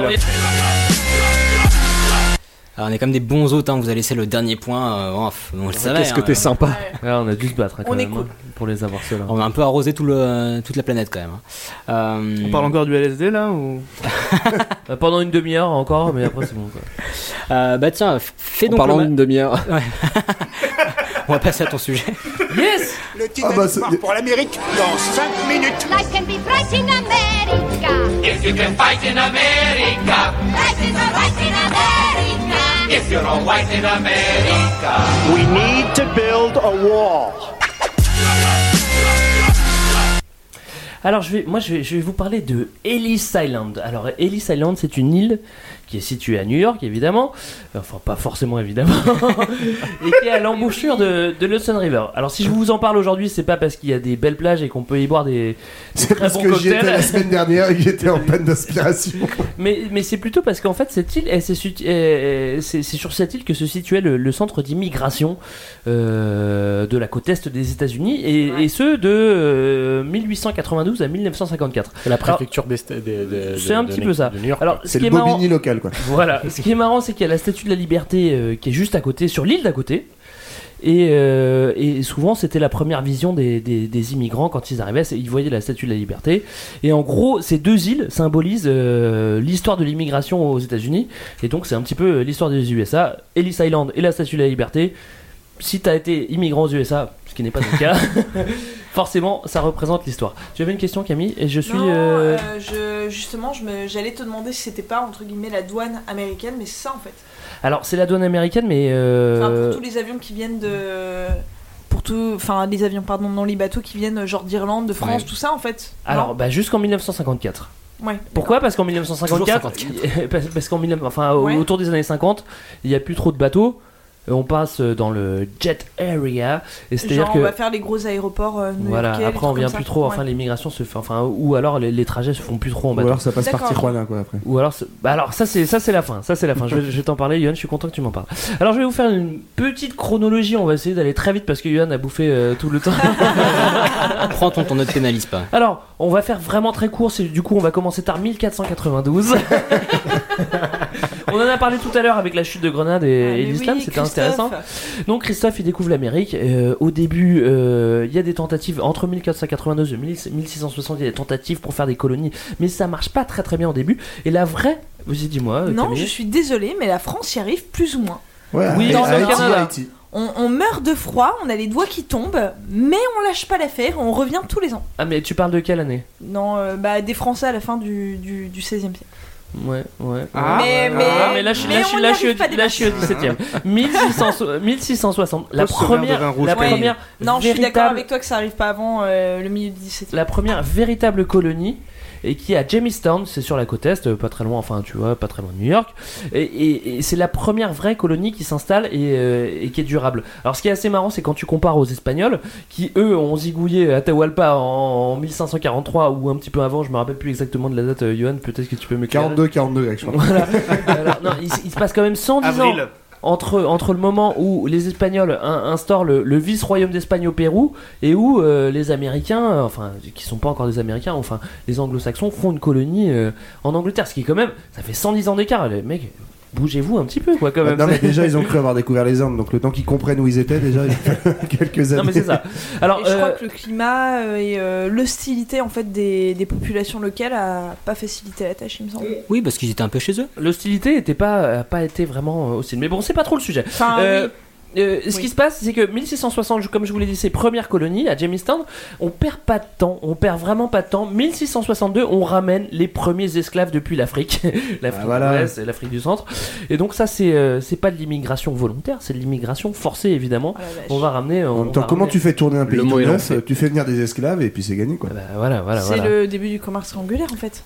Oui, absolument, absolument. Alors euh, ça c'est c'est juste en, en introduction, mais évidemment euh, les premiers euh, les premiers euh, colons, et les, les premières personnes qui s'installent au, au- au- en Amérique. nord. euh, sont, euh, sont, sont des Européens, euh, enfin en tout cas sur la côte Est, parce que bon, bah, il y a une proximité géographique, tu viens, tu viens de l'Europe et tu arrives sur la côte Est. Alors je vous donne deux, trois dates en attendant. 1776, euh, c'est l'indépendance des USA. Euh, autour de début du 19e siècle, il y a une autre grande vague d'immigration. C'est aussi le moment où le pays se construit indi- in- industriellement. Donc, c'est-à-dire qu'il faut faire les routes, il faut faire le chemin de fer. On en avait parlé avec avec Johan dans le Culture 2000. Euh, et- Mhm. C'est et- pas fini ce placement de produit là depuis tout à l'heure. et donc il faut du monde pour construire et c'est un petit peu ça enfin tu vois les espagnols étaient là très tôt ils ont fait une colonie mais peut-être que c'est un petit peu les amériques l'eldorado c'est pas trop c'est Mhm. pas trop le pérou hein, voilà, Finalement. voilà, voilà. 1865 l'abolition de l'esclavage il y a plus d'immi- d'immigration forcée même si j'ai pas vraiment de détails euh, euh, sur euh, j'ai- je me suis pas renseigné sur la date de Là, Bah, c'est la fin de la guerre de sécession, d'importa- en fait. ouais bah voilà c'est ça Mhm. C'est- et euh, euh, 1875, c'est l'entrée, euh, enfin l'entrée aux US devient réglementée. C'est-à-dire qu'avant c'était plutôt libre. C'est à partir de ce moment-là qu'on commence à, à réglementer. Alors là, il y a un point qui est très important aussi. C'est, euh, on parle encore de révolution industrielle, donc c'est 1840, c'est autour de 1840, mais c'est à ce moment-là qu'il y a des bateaux à vapeur. Donc le bateau, C'est le là où bateau. il y a tous les Irlandais qui arrivent ou pas C'est Moi, ce Je veux que que tu me j'allais fasses un dire. point sur les Irlandais. Alors, je peux te faire un point sur les Irlandais. Les Irlandais étaient On va là pouvoir avant. reparler des patates, du coup. Non mais Ah, Mais les si, Irlandais, il y a- il y a un lien. non mais les Irlandais ils fuient la famine depuis le début. Depuis le début ils viennent Oui, les c'est la- Irlandais ils il y a- sont en guerre. Parce qu'il y a la maladie de la patate en Irlande. Non mais c'est un vrai La truc. maladie Il y a de la eu de patate. grosses famines, il y a eu surtout des grosses il y a eu famines. des- un germe dans la patate qui a fait Ouais. qu'il y a eu des- Mais c'est ça qui est la cause de la famine en fait. Les patates sont complètement infestées, on peut plus bouffer de patates et tous les Irlandais arrivent aux États-Unis. Alors il y a votre collègue et votre camarade qui, qui Il est lève plus la main. poli que moi, ouais. Moi, je suis, à, je suis à- je suis à 200% d'accord sur l'histoire de la patate et je tiens à préciser que le bateau à vapeur a été apporté à Besançon. Est-ce que ça valait vraiment le coup de lever la main pour dire ça Bah surtout qu'il n'y a pas de mer quoi, mais bon. Continue à intervenir. Enfin, euh, tu peux le tester dans l'un, mais bon, si tu veux, t'es pas sûr qu'il va traverser l'Atlantique quoi. Euh, je vous ai parlé de l'abolition de l'esclavage. du- Ouais, du- absolument. ça, Oui. ça, c'est C'était fait. très bien, Ah, d'ailleurs. ok, ok. Donc je vous ai, batté- C'était je vous ai peut-être parlé le du meilleur bateau. moment de ta chronique, Greg. Oui, oui, mais je sais, je sais Tout le bien, reste et va je être que m'en doute, chute je m'en et doute, décadence. je m'en doute. Jusque-là. Je m'en doute. Après, il faut savoir que les conditions de voyage pour tous les immigrants sont terribles. C'est-à-dire que quand tu fais, euh, euh, à cette époque-là, quand c'est le bateau à vapeur, c'est trois semaines de voyage. Là, ça va, c'est cool. C'est- Là, ça va, c'est cool. Quand c'était le bateau, euh, enfin avant, hein, tu- les pionniers, on parle de, de- de la découverte et tout ça. C'était vraiment, euh, c'était cinq mois. Ah, c'était enfin, la mission, en fonction, quoi. en Tu fonction- chopais le scorbut et tout ça. Oui, tu peux choper évidemment le scorbut, mais ça aussi, dé- ça dépendait vraiment aussi des, des- des conditions climatiques. Euh, Trois semaines pour relier l'Amérique depuis Hambourg, Gênes, Naples, Le Havre aussi. hein, on Oh. peut parler Cocorico, mais bon, il y a d'autres villes en Europe. euh, enfin, tu peux parler, partir Je comprends pas que tu d'Amsterdam, euh, fuis le Havre en vrai quand t'es là. non, t'es non, bien, mais quoi. j'ai- j'ai aucun problème. Alors, on peut se À poser peine les trois questions. Euh, je, je- c'est vraiment, je balaye vraiment rapidement parce que parce que parce que. Ne t'inquiète pas, prends parce ton que temps. c'est très long. On t'entend balayer. Mais, mais qu'est-ce qui pousse à partir de, de- depuis la découverte du Nouveau Monde jusqu'à aujourd'hui Qu'est-ce qui pousse à partir d'un pays C'est encore c'est encore valable aujourd'hui.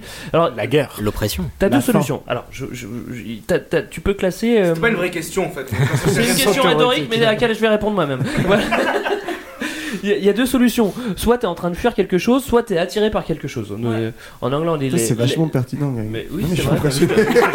Je suis impressionné. philosophique ce que tu dis. Donc si tu fuis quelque chose, bah, qu'est-ce que tu peux suivre Euh, Qu'est-ce que tu peux fuir tu peux, su- tu peux, tu peux fuir des, des persécutions religieuses. Alors là, on a, ba- on a balayé tout le 18e, t- tout le 18e siècle, tout, tout le 19e siècle. Donc il y a les Huguenots, euh, il y a les persécutions, enfin début du 20e siècle, t'as les persécutions euh, des Juifs en Russie. Donc et voilà, ça, ça peut créer des migrations. Euh, t'as la famine. donc, là, tu parlais des Irlandais, c'est encore encore valable.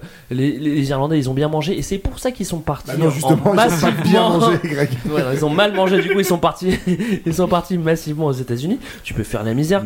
Tu peux fuir les guerres aussi parce qu'il y a la Première Guerre mondiale Mm. et euh, on parlera plus tard euh, peut-être de la Deuxième Guerre mondiale, mais oui, évidemment, euh, quand t'as des guerres, bah tu fuis les guerres et c'est encore le cas aujourd'hui. Tu peux fuir des oppressions politiques si, si t'es pas euh, si si euh, euh, si t'es T'es si gay t'es- en si- Tchétchénie, par exemple. oui, mais, mais c'est encore valable aujourd'hui. Euh, mais euh, c'est- c'est c'est- c'est des trucs assez généraux.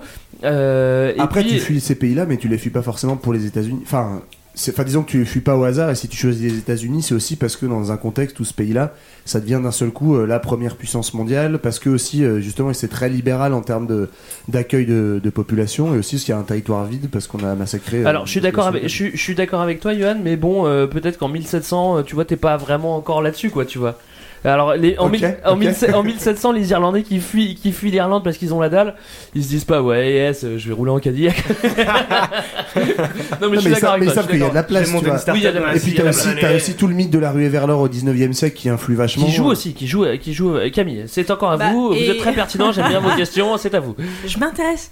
Mais euh, non, et même quand tu prends un exemple qui est super connu parce que ça a passionné les historiens, le Titanic. Bah oui, qui- bah, évidemment. Quand monsieur. tu regardes, c'est une majorité de juifs et d'irlandais qui fuient pour différentes raisons. À la fois Voilà, la montée absolument. de l'antisémitisme au début du XXe siècle et la pauvreté en Irlande. Qu'est-ce qui s'est passé au début du XXe siècle euh, dans l'antisémitisme Les juifs, si je me trompe pas, ont fui la Russie. Je pense que c'était. Oui, euh, alors, il y en a trois, il y en a- Je crois que tu te trompes pas sur l'antisémitisme. Non, le niveau de Non, non, l'antisémitisme. mais tu te voilà, trompes pas mais trop. on Tu connais fuit la tonton Russie. Hitler euh Non, non, mais. Il y a eu au 3 dé- millions- non, non. 3 millions de Russes qui Là, sont quand je partis te pour aller parle, aux États-Unis. la- le Titanic, il me semble, c'est avant la Première Guerre mondiale. Oui, c'est Alors, 1912. oui, c'est- 1912. oui, c'est 1912. Mais Donc, si, euh, si ils se jamais. sont fait déjà chasser de l'europe plus ou moins Mais parce en- qu'ils sont C'est pas que arrivés des en- juifs dans le bateau, euh, d'ailleurs. c'est Non, des juifs bien sûr, c'est irlandais, beaucoup de- de- d'Irlandais, de- voilà, De bien sûr. Leonardo C'est ce que DiCaprio. Mais Ah, euh, mais l'antisémitisme, c'est pas que en Russie, hein. En- C'est dans pas toute qu'en l'Europe, Russie. toute l'affaire Dreyfus en France, c'est Voilà. autour de Mais c'est Oui, ça émerge violemment. On va hein. peut-être revenir sur l'immigration. On fera Voilà, l'antisémitisme une voilà, autre fois. C'est pas que c'est pas intéressant, ne le prenez pas mal. Mais Mais non, mais- mais Il y ça- a quelqu'un qui veut pas qu'on parle des juifs. Je remarque, je remarque dans ce podcast. Mais donc voilà, soit tu fuis quelque chose, soit tu vas chercher quelque chose. Et alors, c'est peut-être que si t'es pas en train de mourir de faim, tu te dis peut-être que là-bas la vie. euh, Ok, tu vas chercher une vie meilleure, mais bon, euh, peut-être que tu te dis euh, il y a des opportunités commerciales, euh, il y a une vie meilleure, euh, je vais rejoindre ma famille. Ça, c'est pas ce qui te fait fuir, mais c'est ce qui t'attire vers un pays. Alors, euh, les deux sont assez liés, mais euh, en tout cas, c'est pour ça que, que, que tu quittes euh, l'Europe, euh, surtout à la fin du, du 19e et au début du 20e, pour aller aux États-Unis. Et euh, donc, comme j'avais dit que je parlais d'Ellis Island, je vais parler d'Ellis Ellis Island. Island. Après cette intro de 27 minutes, je démarre mon sujet. Alors, première partie. Alors, Ellis Island, alors c'est tout près de Manhattan, c'est une île. Et c'est là, c'est c'est là qu'il y a eu le centre où tous les immigrants passent avant de rentrer sur le territoire américain. Alors c'est un grand centre où en fait où on va vérifier si tu es apte ou non à rentrer sur le territoire. Euh, avant le débarquement, euh, enfin avant le débarquement, euh, oui j'ai mis- j'ai oublié une virgule. Avant, le débarquement, il se faisait sur la pointe sud de Manhattan, à, à Battery Park.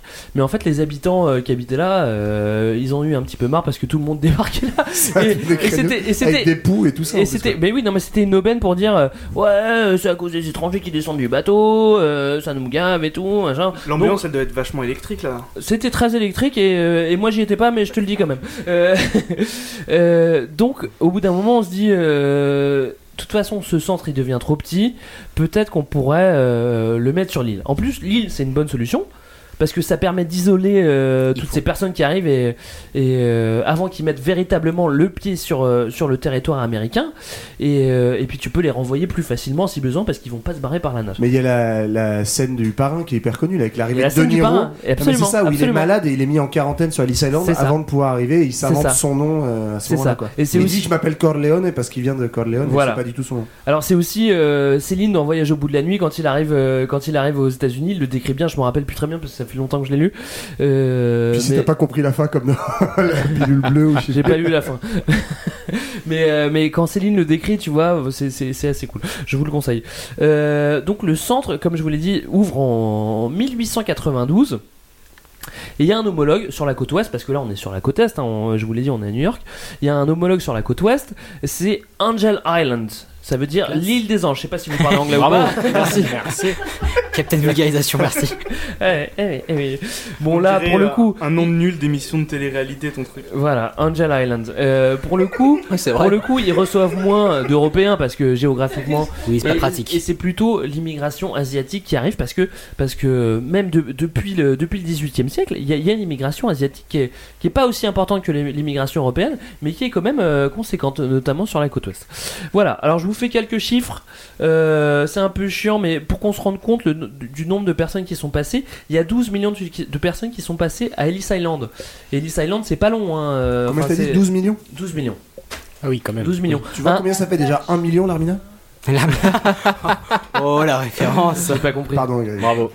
Ouais, c'est 117. On te l'expliquera pas. 12, Ah, mais putain. 12 millions, 12 millions, c'est beaucoup. Il faut savoir qu'il y a beaucoup, beaucoup, beaucoup, beaucoup d'Italiens.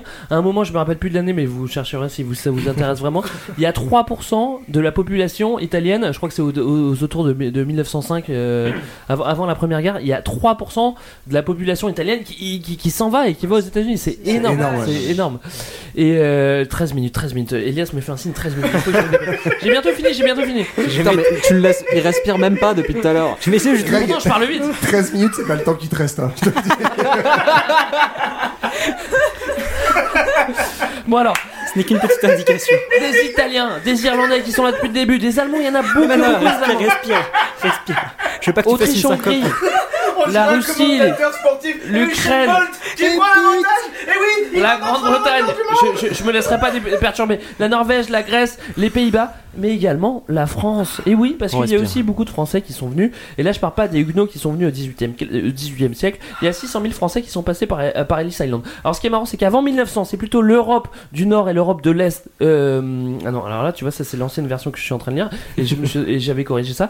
Au début, avant, avant 1900, c'est plutôt l'Europe du Nord et l'Europe de l'Ouest qui immigrent, donc plutôt les Français, euh, les Français, les, les Hollandais, les Allemands et, euh, et l'Angle, et, enfin et le Royaume-Uni. Et après 1900, c'est plutôt l'Europe du Sud avec les Italiens, les Espagnols, ils ont ailleurs où aller. Euh, c'est plutôt les Italiens comme comme on l'a dit avant, et plutôt l'Europe de l'Est avec euh, avec les Slaves et tout ça. Voilà. J'ai fini cette page-là, je suis très content. Il en reste Page 2. Non, je vais très vite, je vais très vite. Il faut pas oublier que, il faut, il faut pas oublier que, en fait, à ce moment-là, euh, donc fin, euh, fin 19e, début 20e, euh, les immigrants, c'est un petit peu, euh, c'est presque la, la- la marchandise la plus lucrative qui arrive à, à New York. C'est-à-dire que c'est, c'est, c'est- enfin, c'est important, quoi. C'est, c'est, c'est, pas- c'est pas anodin, c'est des synonymes que je donne. Et- Mais il y a quand même des indésirables. Et du coup, Ah. le centre qui a été créé à Ellis Island, c'est pour repérer les indésirables et euh, soit les stopper, soit les guérir, soit les renvoyer chez eux. Qu'est-ce Elias. qu'on appelle les indésirables Ah justement bah, justement, qu'est-ce que c'est qu'un indés- un indésirable Alors, euh, Déjà, ils sont pas bons, l'indésirable, premièrement. ouais, alors un indésirable, c'est Merci, un papa. indésirable. euh, ça a été voté en 1875 aux États-Unis. C'est soit, enfin, dans la loi de 1875, c'est ceux- les gens qui ont été condamnés euh, dans l'ancien monde, Mm. Mhm. euh, soit des prostituées. Voilà.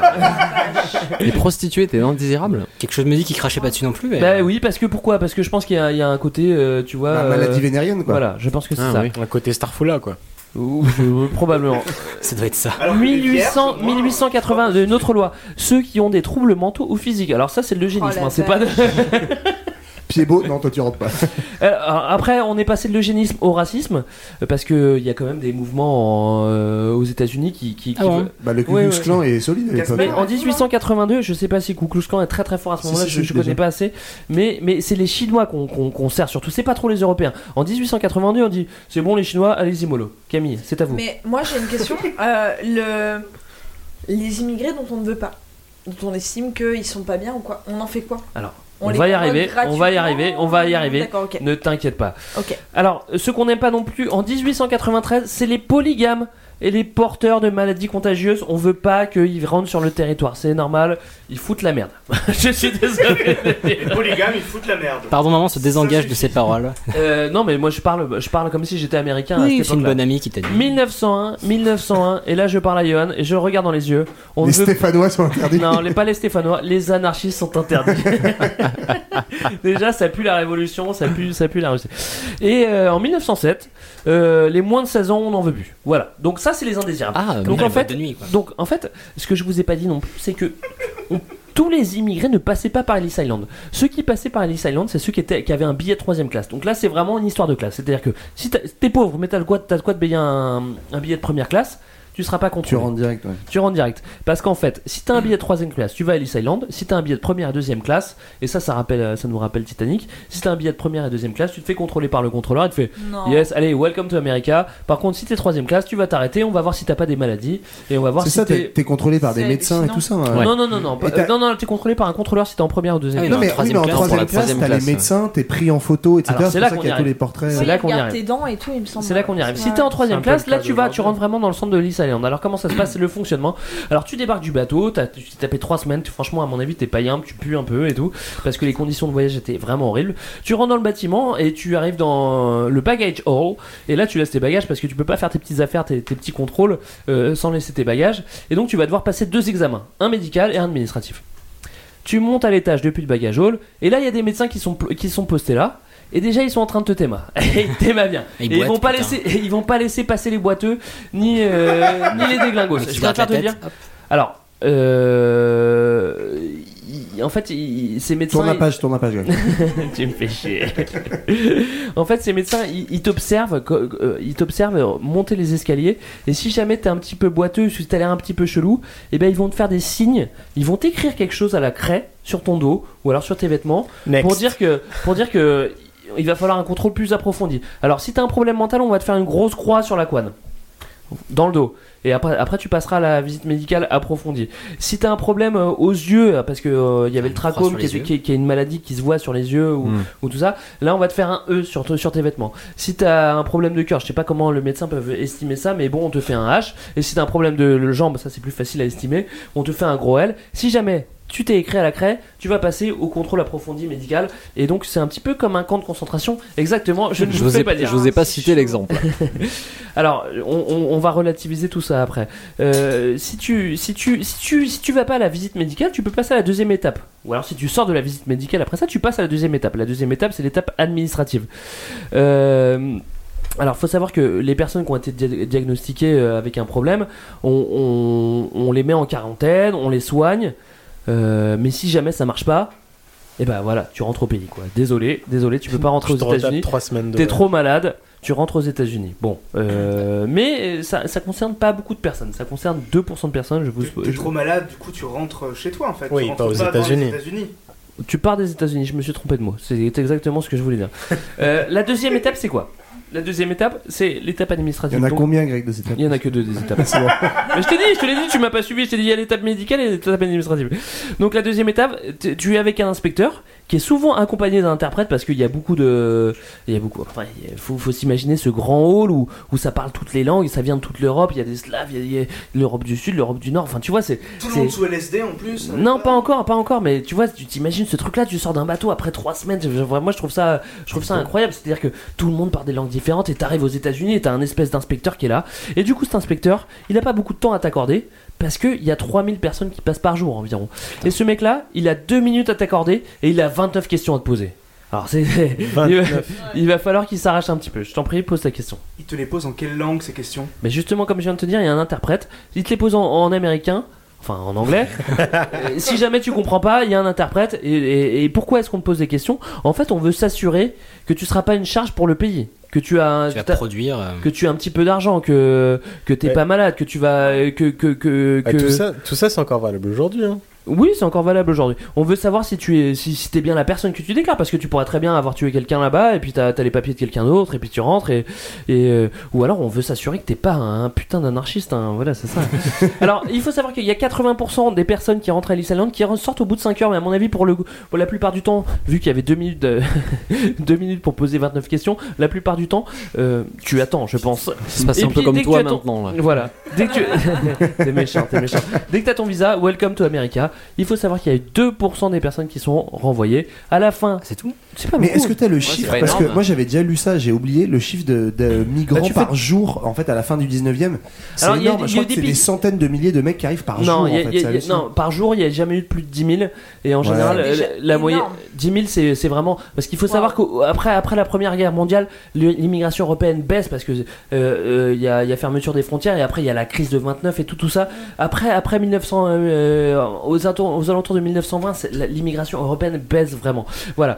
Euh, à la fin, quand tu sors que euh, si jamais tu as eu ton Welcome to America, il y a un espèce d'aiguillage final que j'ai vu il y a pas longtemps parce que j'étais pas- il y a pas longtemps à, à Ellis Island et euh, il y a des esp- il y a trois il y a trois couloirs, Et il y a un escalier avec euh, trois rambardes. Tu passes si tu passes à gauche, c'est- c'est c'est les gens qui vont rester à New York.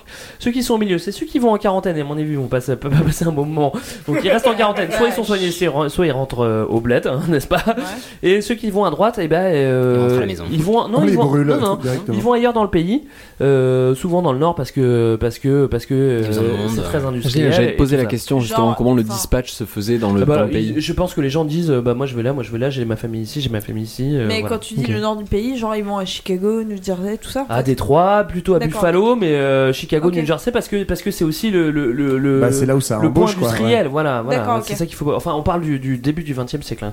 Voilà. Alors, avant de partir, ils signent quand même les registres, nom, prénom, le nom du navire, le port de départ, l'année, euh, euh, la nationalité, la couleur des yeux, etc., etc. Moi, quand j'y étais, c'était un petit peu émouvant parce qu'en fait, tu peux encore consulter ces trucs-là.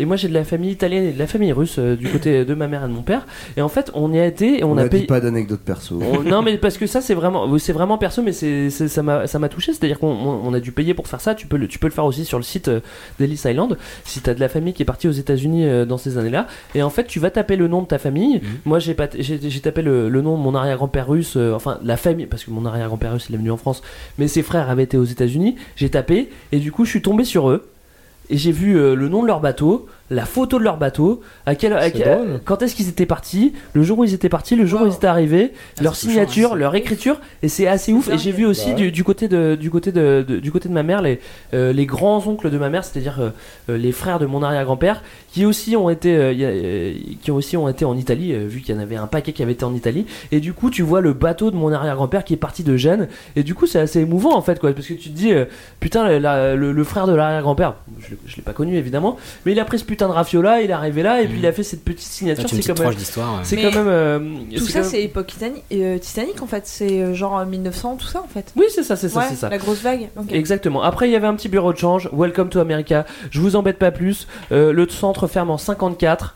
Euh, c'est le début de l'aéronautique, donc on vient moins en bateau. Et puis, entre temps, bon bah, il y a des, les lois qui se durcissent euh, au niveau de l'immigration aux États-Unis. Et puis, il y a aussi beaucoup d'immigration illégale qui vient du sud, euh, qui vient du sud, notamment des Terrestre, latinos. ouais. Ouais, tous les avec- manos, et voilà. et avec les problèmes qu'on connaît aujourd'hui. Et, euh, et voilà. Je, je- je m'arrête parce que j'ai beaucoup, déjà beaucoup trop parlé. Non, mais c'est vachement bien. Non, C'était vraiment très très intéressant. Ouais, et juste euh, dernière petite question, donc ceux que tu avais, les personnes que tu trouvais dans le registre, c'était uniquement les, les billets de catégorie 3 du coup. Ah, non, je pense que tu peux. Enfin, moi, euh, pour le coup, c'était des, carré- des catégories 3 parce que euh, le Ruskov et le Rital, euh, c'était pas des bourges. Mhm. Quand ils ont été là-bas, ils, ils, ils y allaient pour fuir un peu euh, soit la révolution, soit la misère en Italie. Et euh, donc, c'était de la catégorie 3, mais je pense qu'il n'y a, pas- il y a pas de raison que tu trouves pas les catégories 1 en fait. Mais J'en- peut-être j'en pas dans sais le même rien, en fait. registre, je sais pas s'ils les faisaient passer par les mêmes euh, J'en sais, examens. j'en sais rien, slash mais je couloirs. pense que si les registres sont, sont encore euh, disponibles aujourd'hui, tu T'avais peux. même pas de registre en fait du coup pour les catégories. hein. Si Peut-être, rentrait direct, peut-être, euh, j'en sais c'est rien. Je sais pas. En tout cas, euh, oui, c'était des, carré- des- des catégories 3. Si vous jamais, si jamais vous avez de la famille qui a été euh, euh, aux États-Unis euh, avant euh, 1954, vous pouvez le retrouver sur le registre d'Ellis Island et c'est assez euh, émouvant et insolite et drôle et voilà. Et j'ai fini de parler. Et si vous voulez jeter un coup d'œil, il y a le film qui est Le Ah. mauvais, GR. certes, Hitch, de, le film avec Will Smith, où il y a toute une scène de 10 minutes sur Ellis Island très avec euh, mauvais. mes ancêtres sont arrivés par là, machin. Et sinon, il y a tout un film de JR aussi euh, qui s'appelle Alice Island avec euh, Robert De Niro. Boulangerie, pâtisserie, des petits gâteaux à tout moment du tantôt. Boulangerie, pâtisserie, des petits gâteaux à tout moment du tantôt.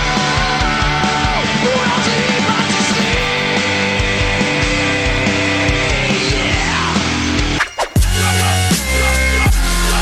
J'avais oublié mon jingle. je me suis fait rire moi-même. Euh, du coup, moi, Elias, il m'a demandé de faire un petit sujet. et J'ai pas d'idée.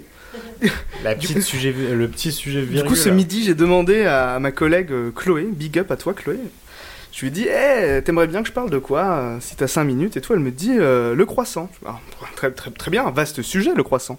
Alors, est-ce que vous savez d'où vient le croissant Alors moi oui, De du la coup, Lune. parce que De la c'était- Lune. parce que De c'était Namur. dans mon quiz. De Vienne Bravo. Bravo Du Timor, Eh, hein, t'as- bah, des viennoiseries, enfin, ça C'est- porte son nom, hein. non Viennoiseries, Ah. exactement, de Vienne. Alors, il y a une légende qui raconte que qu'en 1683, lors du siège de Vienne par les Ottomans. Alors on en parlait tout à l'heure, les Ottomans. Pour ceux qui sont nuls comme moi et qui savent pas du tout ce que c'est euh, l'Empire Ottoman, La Bah, Turquie. c'est toute la bordure de la Méditerranée, sauf la France, l'Italie, l'Espagne et le Portugal. Donc tout ce qui touche la mer Méditerranée euh, sur le côté droit, quoi. L'Est, je crois que les gens ils disent ça. L'Est. Oui, les gens. Alors du coup, il y avait les Ottomans, ils étaient euh, derrière les remparts euh, de la ville de Vienne. Je vous préviens, on dirait un épisode de Lucky Luke. Alors, ils se sont dit, euh, comment on va faire pour rentrer dans la ville, euh, vu qu'il y a des gros murs Bon, ben, on va creuser euh, un tunnel. Ok. Et euh, apparemment, il n'y avait pas de garde qui surveillait euh, ces remparts. Et les seules personnes qui ont entendu les Ottomans creuser ce tunnel, c'était les boulangers, parce qu'ils étaient déjà levés à ce moment-là pour préparer le pain. Et les gros teufeurs viennois aussi sous LSD qui étaient à ce moment-là.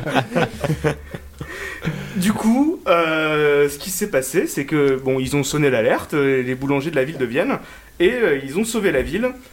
Du coup, on leur a permis de créer une pâtisserie, et ils ont créé le croissant parce que les Ottomans avaient sur leur drapeau des croissants, enfin des, des- des- Ah des lunes, Comme la Turquie. C'est un hommage. J'y crois pas du tout. à quel moment tu surveilles pas la nuit et à quel moment tu dis pour vous remercier, vous avez le droit de faire un nouveau gâteau. Jamais de la vie. Et Ah, c'est marrant parce que c'est festif. J'avais fait des recherches moi aussi parce qu'à la base c'était une des questions du quiz avant que, que Karim m'indique qu'il vous comptait parler du croissant. Donc je vais pas vous spoiler mais c'est pas du tout ça. Dans les faits, euh, le, le croissant, ça existe au moins depuis l'an 1000 en Autriche. Ah, on y retourne à l'an 1000. Et ça s'appelle le Kipfel. Tout Pour, les, date du Moyen-Âge, les gars. pour les fans de, de Top Chef qui nous écoutent, euh, à ce moment-là, c'était pas euh, de la pâte euh, feuilletée, c'était de la pâte levée. D'accord. C'est quoi la pâte levée moi, J'en je sais ai pas ce que aucune idée, mon gars. Attends, mais t'as pas bossé ton Eh ben, sujet. Mais tu doutais pas qu'on allait te la poser cette question C'est quoi la même Non, c'est bon, c'est bon. hein. On a, on, a deux, on a deux styles ici, le style Camille et le style Karim. C'est un- Non, mais après, tu sais, un croissant, Bah, c'est logique, quoi. C'est de la plusieurs pâte qui petites lève, mais qui couches. fait pas plein de petites feuilles. Oui, c'est ça. Je pense. Alors, Mais mer- c'est- merci c'est- les deux boulangers. c'est- C'est du gâteau normal, euh, type euh, papy brossard euh, 4 quarts. euh, Et c'est- c'est pas du tout des, des petites couches qui font euh, tout le. Putain, J'aimerais pas charme. que tu m'invites à manger un dessert chez toi. Charme du croissant. Alors, je t'ai fait une pâte. euh, bon, une pâte, euh, bon, tu vois, qu'elle sait, quoi. Classique, enfin papy brossard. quoi. tu vas te faire lapider par le lobby Masterchef. Bon, et sinon, euh, concernant l'importation en France, c'est euh, encore un Autrichien, August Tsang, c'était un militaire euh, officier. Il a quitté l'armée pour devenir genre euh, entrepreneur et il s'est associé euh, avec un noble de Vienne, Ernest Schwarzer. Et ils ont ouvert une boulangerie à Paris en 1837 qui s'appelait la boulangerie viennoise. Mais c'est à ce moment-là qu'ils ont sublimé le croissant, parce qu'en vrai, quand tu manges un croissant à Vienne, il est moins bon qu'à Paris, non Absolument. Ouais. Dégueulasse. Le croissant tel qu'on le connaît est né, à Pa- est né en France. Moi, je, quand je vais à Vienne, C'est le je- moment nationaliste. je mange Non, pas je de, dis ça parce de que j'ai croissants. bouffé je des mange croissants à Vienne, ils étaient pas bons, il y avait pas de beurre, Faut c'était pas que tu nul. fasses ça. Faut- à Vienne, tu prends un apple strudel. Elle existe. Voilà, là t'as raison. La fleur Jourdain est vachement meilleure. à Ah, Mais elle, Vienne ex- qu'à elle Paris. existe toujours cette boulangerie d'ailleurs. Elle est rue, Riche- Euh, rue- Et ben justement, elle est située au 92 rue, de rue Richelieu. Richelieu, absolument. Et euh, bon, alors je vais vous donner des repères d'actuels pour que. Parce qu'en 1837, je, je connaissais pas très bien Paris. Actuellement, c'est entre l'Apple Store d'Opéra et le Grand Rex. Ça me dit quelque chose. Attends, attends, attends. Entre C'est l'Apple quand Store même d'Opéra assez et le Grand large, hein. Rex. Oui, Ouais, c'est- ça c'est paraît énorme très, quand C'est pas même. une fourchette, c'est un Ça rack. fait- mais c'est- ça c'est à- fait- c'est à, peu près au milieu des deux trucs. quoi. C'est là que je me suis fait casser les doigts par un man. là. Et t'a- t'avais pas des points de repère plus proches Pour leur Bah, Mais il connaît pas bien Paris en 2017 non plus. Entre la porte de Clignancourt et la porte de Vincennes, quoi. Mais il y avait trois maisons à l'époque entre les deux. Hein. C'est pour ça. Et euh, bon, vu que c'est juste à côté du taf, je suis passé devant tout à l'heure. Et maintenant, en fait, à la place, eh ben, il y a une assurance. Hein Mais c'est aussi ça le 21 e siècle. Ah oui. Et Tu t'as Non, essayé ouais. de leur demander un croissant ou Assurance pas Karen. Bon, ils ont dû la changer de place alors. Ils ont déjà changé de place. Eh bien, euh, je devais tenir 5 minutes et ça fait 5 minutes et 3 secondes que je parle. Bravo. Le seul qui a tenu son timing. Elias Bravo, n'a bravo, pas bravo, fait de bravo, grands bravo, gestes. bravo. Parfait. Donc, Et Karim, c'est le mec qui visualise ça comme une corvée en fait. vu comme c'est parti, euh, je pense que euh, dans 2 semaines, je vous fais un sujet sur euh, les joints de culasse. Merci beaucoup de votre attention. Mais donne pas un sujet sur les joints de culasse à Yohan parce que, ou à moi, parce que ça va durer 40, 48 minutes. En vrai, les joints de culasse, moi j'ai fait un joint. Bon, j'arrête. Eh ben, écoutez- La semaine dernière, avec mon beauf, c'était le bordel et tout. Bah écoutez, tout ça va sonner la fin de cet épisode. Ah. Oh, déjà Et ouais. Oh, là, on va peut-être pas garder.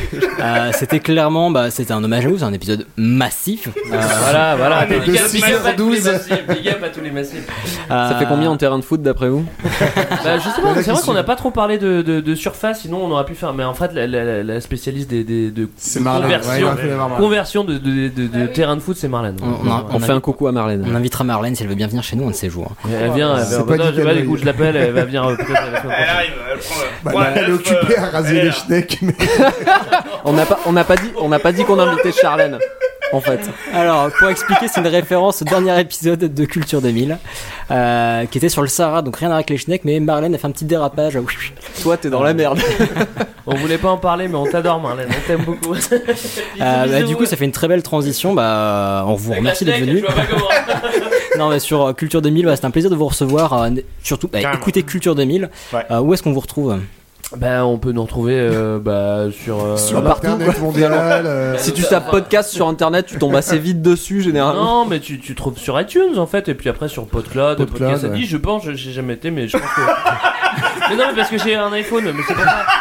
Mais Non, mais moi, podca- moi, vous comprenez, je suis riche, messieurs dames. alors. Mais non, c'est pas ça, mais j'ai j'ai jamais. Enfin, je pense qu'on en retrouve dessus. Non, non, et, mais euh, Tim, voilà, on euh, retrouve un Tim peu sur ja- le trou- Tim jamais foutu les pieds non plus. euh, Mais sinon, bah, on a, on a un petit Facebook et Ah. puis sur le, Ouais, on a le un Twitter, Facebook, voilà, on le a un Twitter de fréquence moderne aussi, Voilà, vous avez voilà. tous les podcasts. hein. Voilà, on est sur fréquence moderne, vous pouvez nous écrire. Ça nous fait plaisir euh, quand vous nous écrivez. D'ailleurs, euh, Ilias euh, nous avait contacté euh, par ce biais.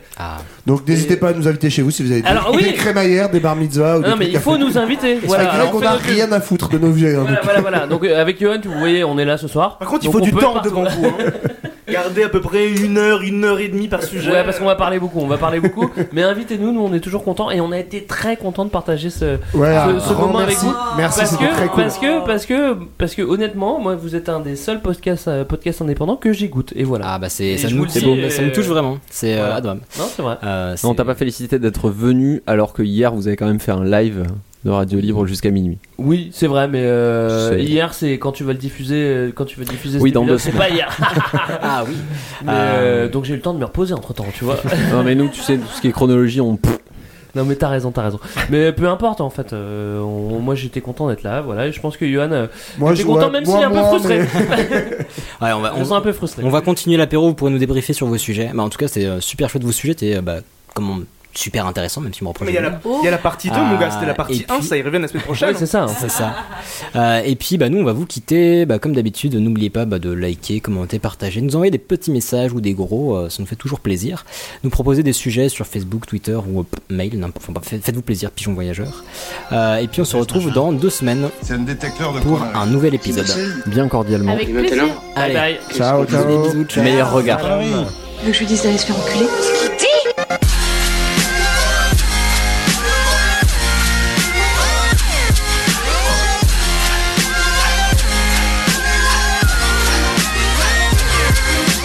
Vulgaire Je trouve ça vulgaire Oui, je trouve ça vulgaire.